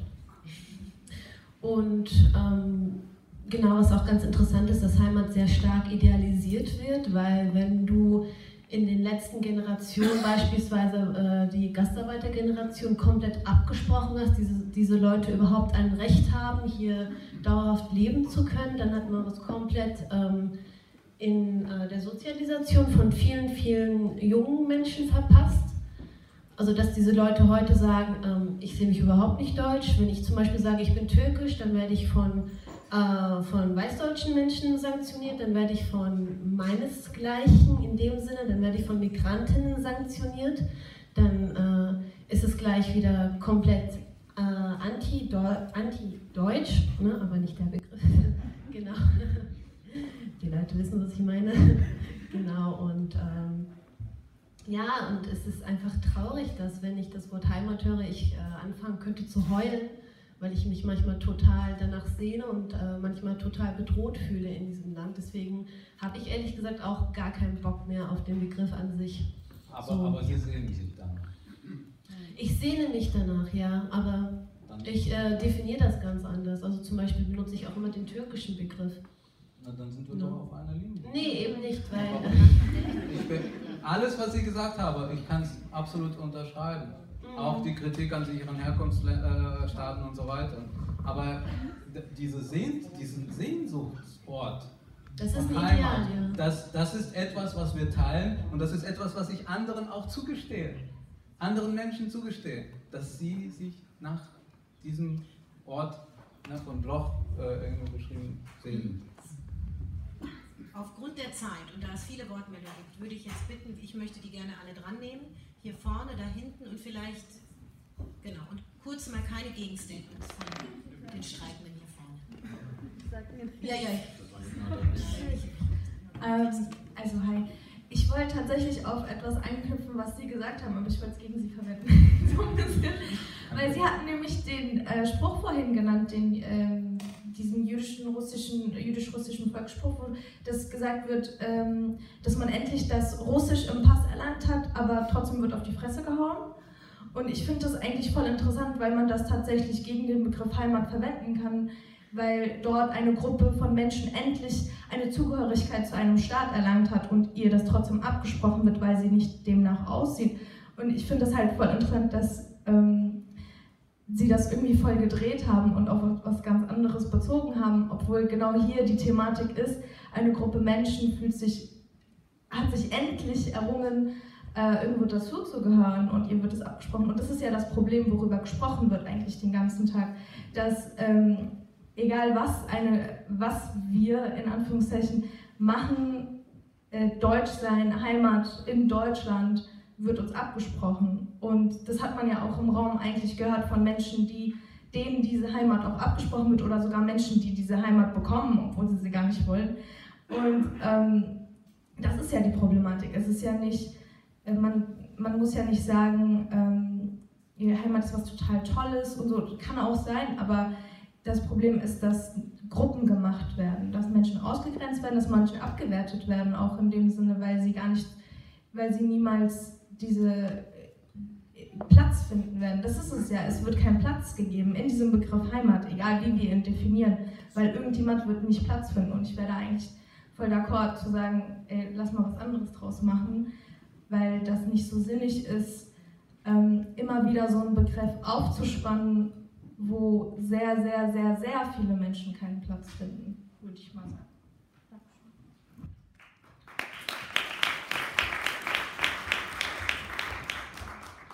Also mich hat ein toter Punkt an der Debatte gestört. Äh, es ist keine Frage, sondern eine Bemerkung. Ähm, wenn ich Leute mitnehmen möchte bei ihrem Gefühl, Heimatgefühl, Zugehörigkeitsgefühl, dann ist das für mich in gewisser Weise irrational. Ich möchte Politik machen und darüber diskutieren, wie wir hier zusammenleben, nicht aufgrund von irrationalen Zugehörigkeitsgefühlen, sondern ich möchte die Leute damit konfrontieren, dass ihr Gefühl Ressentiments, Ausgrenzung und so weiter äh, beinhaltet und wenn ich darauf mich auf Heimat positiv beziehe, dann nehme ich das alles mit. Und ich glaube, dass das verkehrt ist. Das politische Konzept, Leute Zustimmung zu generieren aufgrund von Gefühl, funktioniert nicht.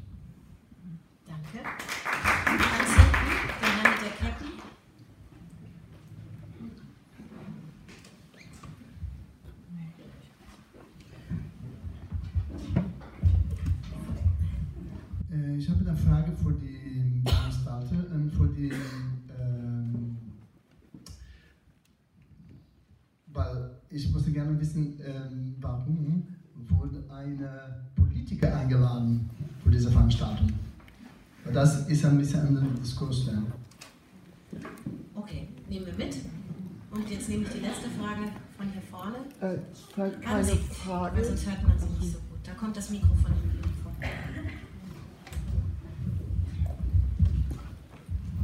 Vielleicht nur eine kurze Überlegung. Äh, mir hat es gut gefallen, äh, der Aspekt, den Sie nochmal betont haben, äh, dass der Heimatbegriff ausgrenzend ist. Und ich glaube auch deswegen, weil diejenigen, die ihn im Munde führen, auch einen Teil ihrer eigenen Realität ausgrenzen.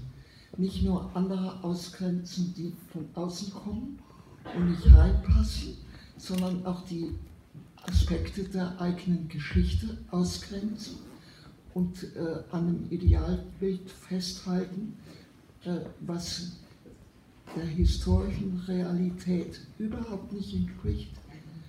Und äh, ich sage das, äh, weil mir das an meiner eigenen Biografie, an meinem Heimatort auch sehr klar geworden ist, äh, zu dem ich im Wesentlichen Beziehung verloren habe, äh, weil diese Geschichte nicht gesehen werden konnte und äh, es lange Zeit gedauert hat, bis sich da ein bisschen was verändert hat.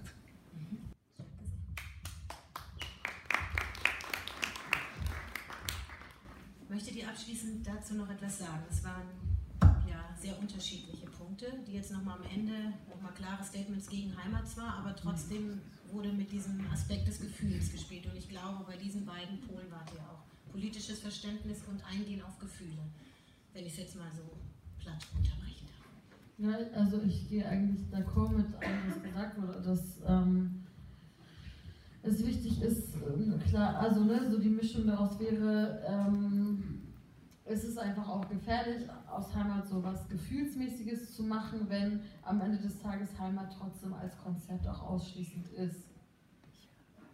Und jetzt kannst du wieder natürlich von vorne anfangen. aber genau, äh, wir, wir drehen uns, glaube ich, im Kreis, aber ich denke, in ähm, diesem politischen Klima ist es egal, was Leute für positive Bezüge zur Heimat haben. Es ist ein ausschließender Begriff, der bedrohlich ist, der ähm, unter diesem Label feiern Leute, dass irgendwie an ihrem Geburtstag genau in der, Jahr, in der Zahl, wie alt sie werden, Leute abgeschoben werden äh, in ihre Heimat.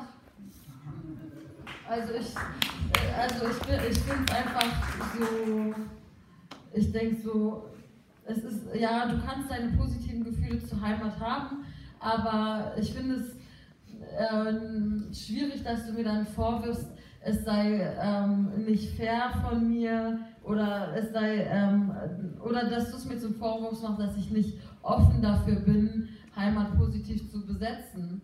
Weil ich denke, ich muss nicht etwas positiv besetzen, was äh, also es ist halt auf jeden Fall eine Challenge und auch keine, wo ich äh, besonders zuversichtlich bin. Und ich denke, man hat auch begrenzte Ressourcen, der Tag hat 24 Stunden und ich glaube, dass die Neubesetzung von Heimat nicht das effektivste sein wird. Es ist eher so ein Erhaschen von so rechten Leuten, die dann irgendwie denken, okay, Grüne und Heimat. Ich finde, äh, ich bin vegan und ich liebe Deutschland, irgendwie passt das gut für mich zusammen. Also weißt du, das ist so, ähm, klar, das gibt dann der Grünen mehr Stimmen, weniger der AfD und so weiter. Aber will man wirklich Politik machen, die sich nach rechts anlehnt, wenn man eigentlich dagegen ist? Also, wie bei der Politik. Bei der Politik zählen, so, bei der Politik zählen Inhalte. Mindestens genauso wie Begriffe. Ja? Und ich glaube, das wäre wirklich ein ziemlich hartes äh, äh, Brot, wenn man jetzt sagt, wir lehnen die äh, sicheren Herkunftsstaaten ab, was ja sozusagen eine ganz normale, absolute Konsensposition in bestimmten Parteien, ich mache jetzt hier keine Parteipolitik, äh, sondern wir reden hier über Begriffe und über Konzepte. Ja? Das vielleicht noch als Reaktion darauf. Ähm, und dann, nur weil es parallel dazu eine Diskussion über diesen Begriff läuft, auch in der Partei, auch als konzeptionelle Entwicklung, konzeptionelle Überlegungen, das sozusagen als Anlehnung nach rechts äh, zu deuten, das finde ich auch nicht fair. Ja, jetzt habe ich dir wieder das vorgeworfen, dass es nicht fair ist. Äh, und ja, wir leben in einer Welt, die nicht immer rational ist. Versucht, versuchen Sie mal eine Rede zu halten, als Politiker oder als, als wer auch immer, ja, und Menschen mitzunehmen. Sie werden das nicht mit rationalen, äh, alleine mit rationalen Konzepten schaffen. Sie müssen schon Leute mitnehmen. Und wie nimmt man sie mit? Durch Geschichten, durch Gefühle. Und man muss auch denen auch das Gefühl vermitteln, dass man auch versteht, was sie empfinden. Und manche Leute empfinden das ebenso. Und das habe ich zu respektieren. Äh, nicht, weil es ausgrenzend und ausschließend ist, darum geht es nicht. Aber wenn es Zugehörigkeitswunsch gibt bei Menschen, dann spreche ich diesen, diesen, diesen Wunsch weder Menschen mit oder ohne Migrationshintergrund nicht ab. Äh, und das kann ich nicht hineinrationalisieren. So funktioniert das nicht in unserer Gesellschaft. Äh, das ist äh, der Punkt. Ich glaube, dass Heimat ein Enigma ist. Das hat mir diese Diskussion gezeigt. Wir reden über etwas, was überhaupt nicht greifbar ist, weil es kein Rechtsbegriff ist. Hier wird versucht, sozusagen daraus einen Rechtsbegriff zu, zu machen. Es steht nirgendwo in Gesetzen, was Heimat ist.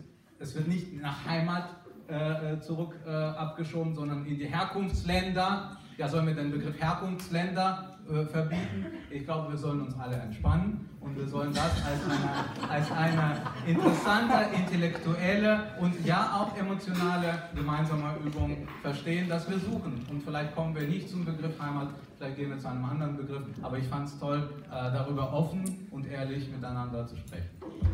Das fand ich auch und mache jetzt einen Abbinder, weil ich würde sagen, Entspannung oder nicht, je nachdem, ich würde sagen, es war auf jeden Fall eine diskursiv, es war auf jeden Fall ein Streit in einer sehr respektvollen Art und Weise. Ich danke euch dafür. Ich nehme mit.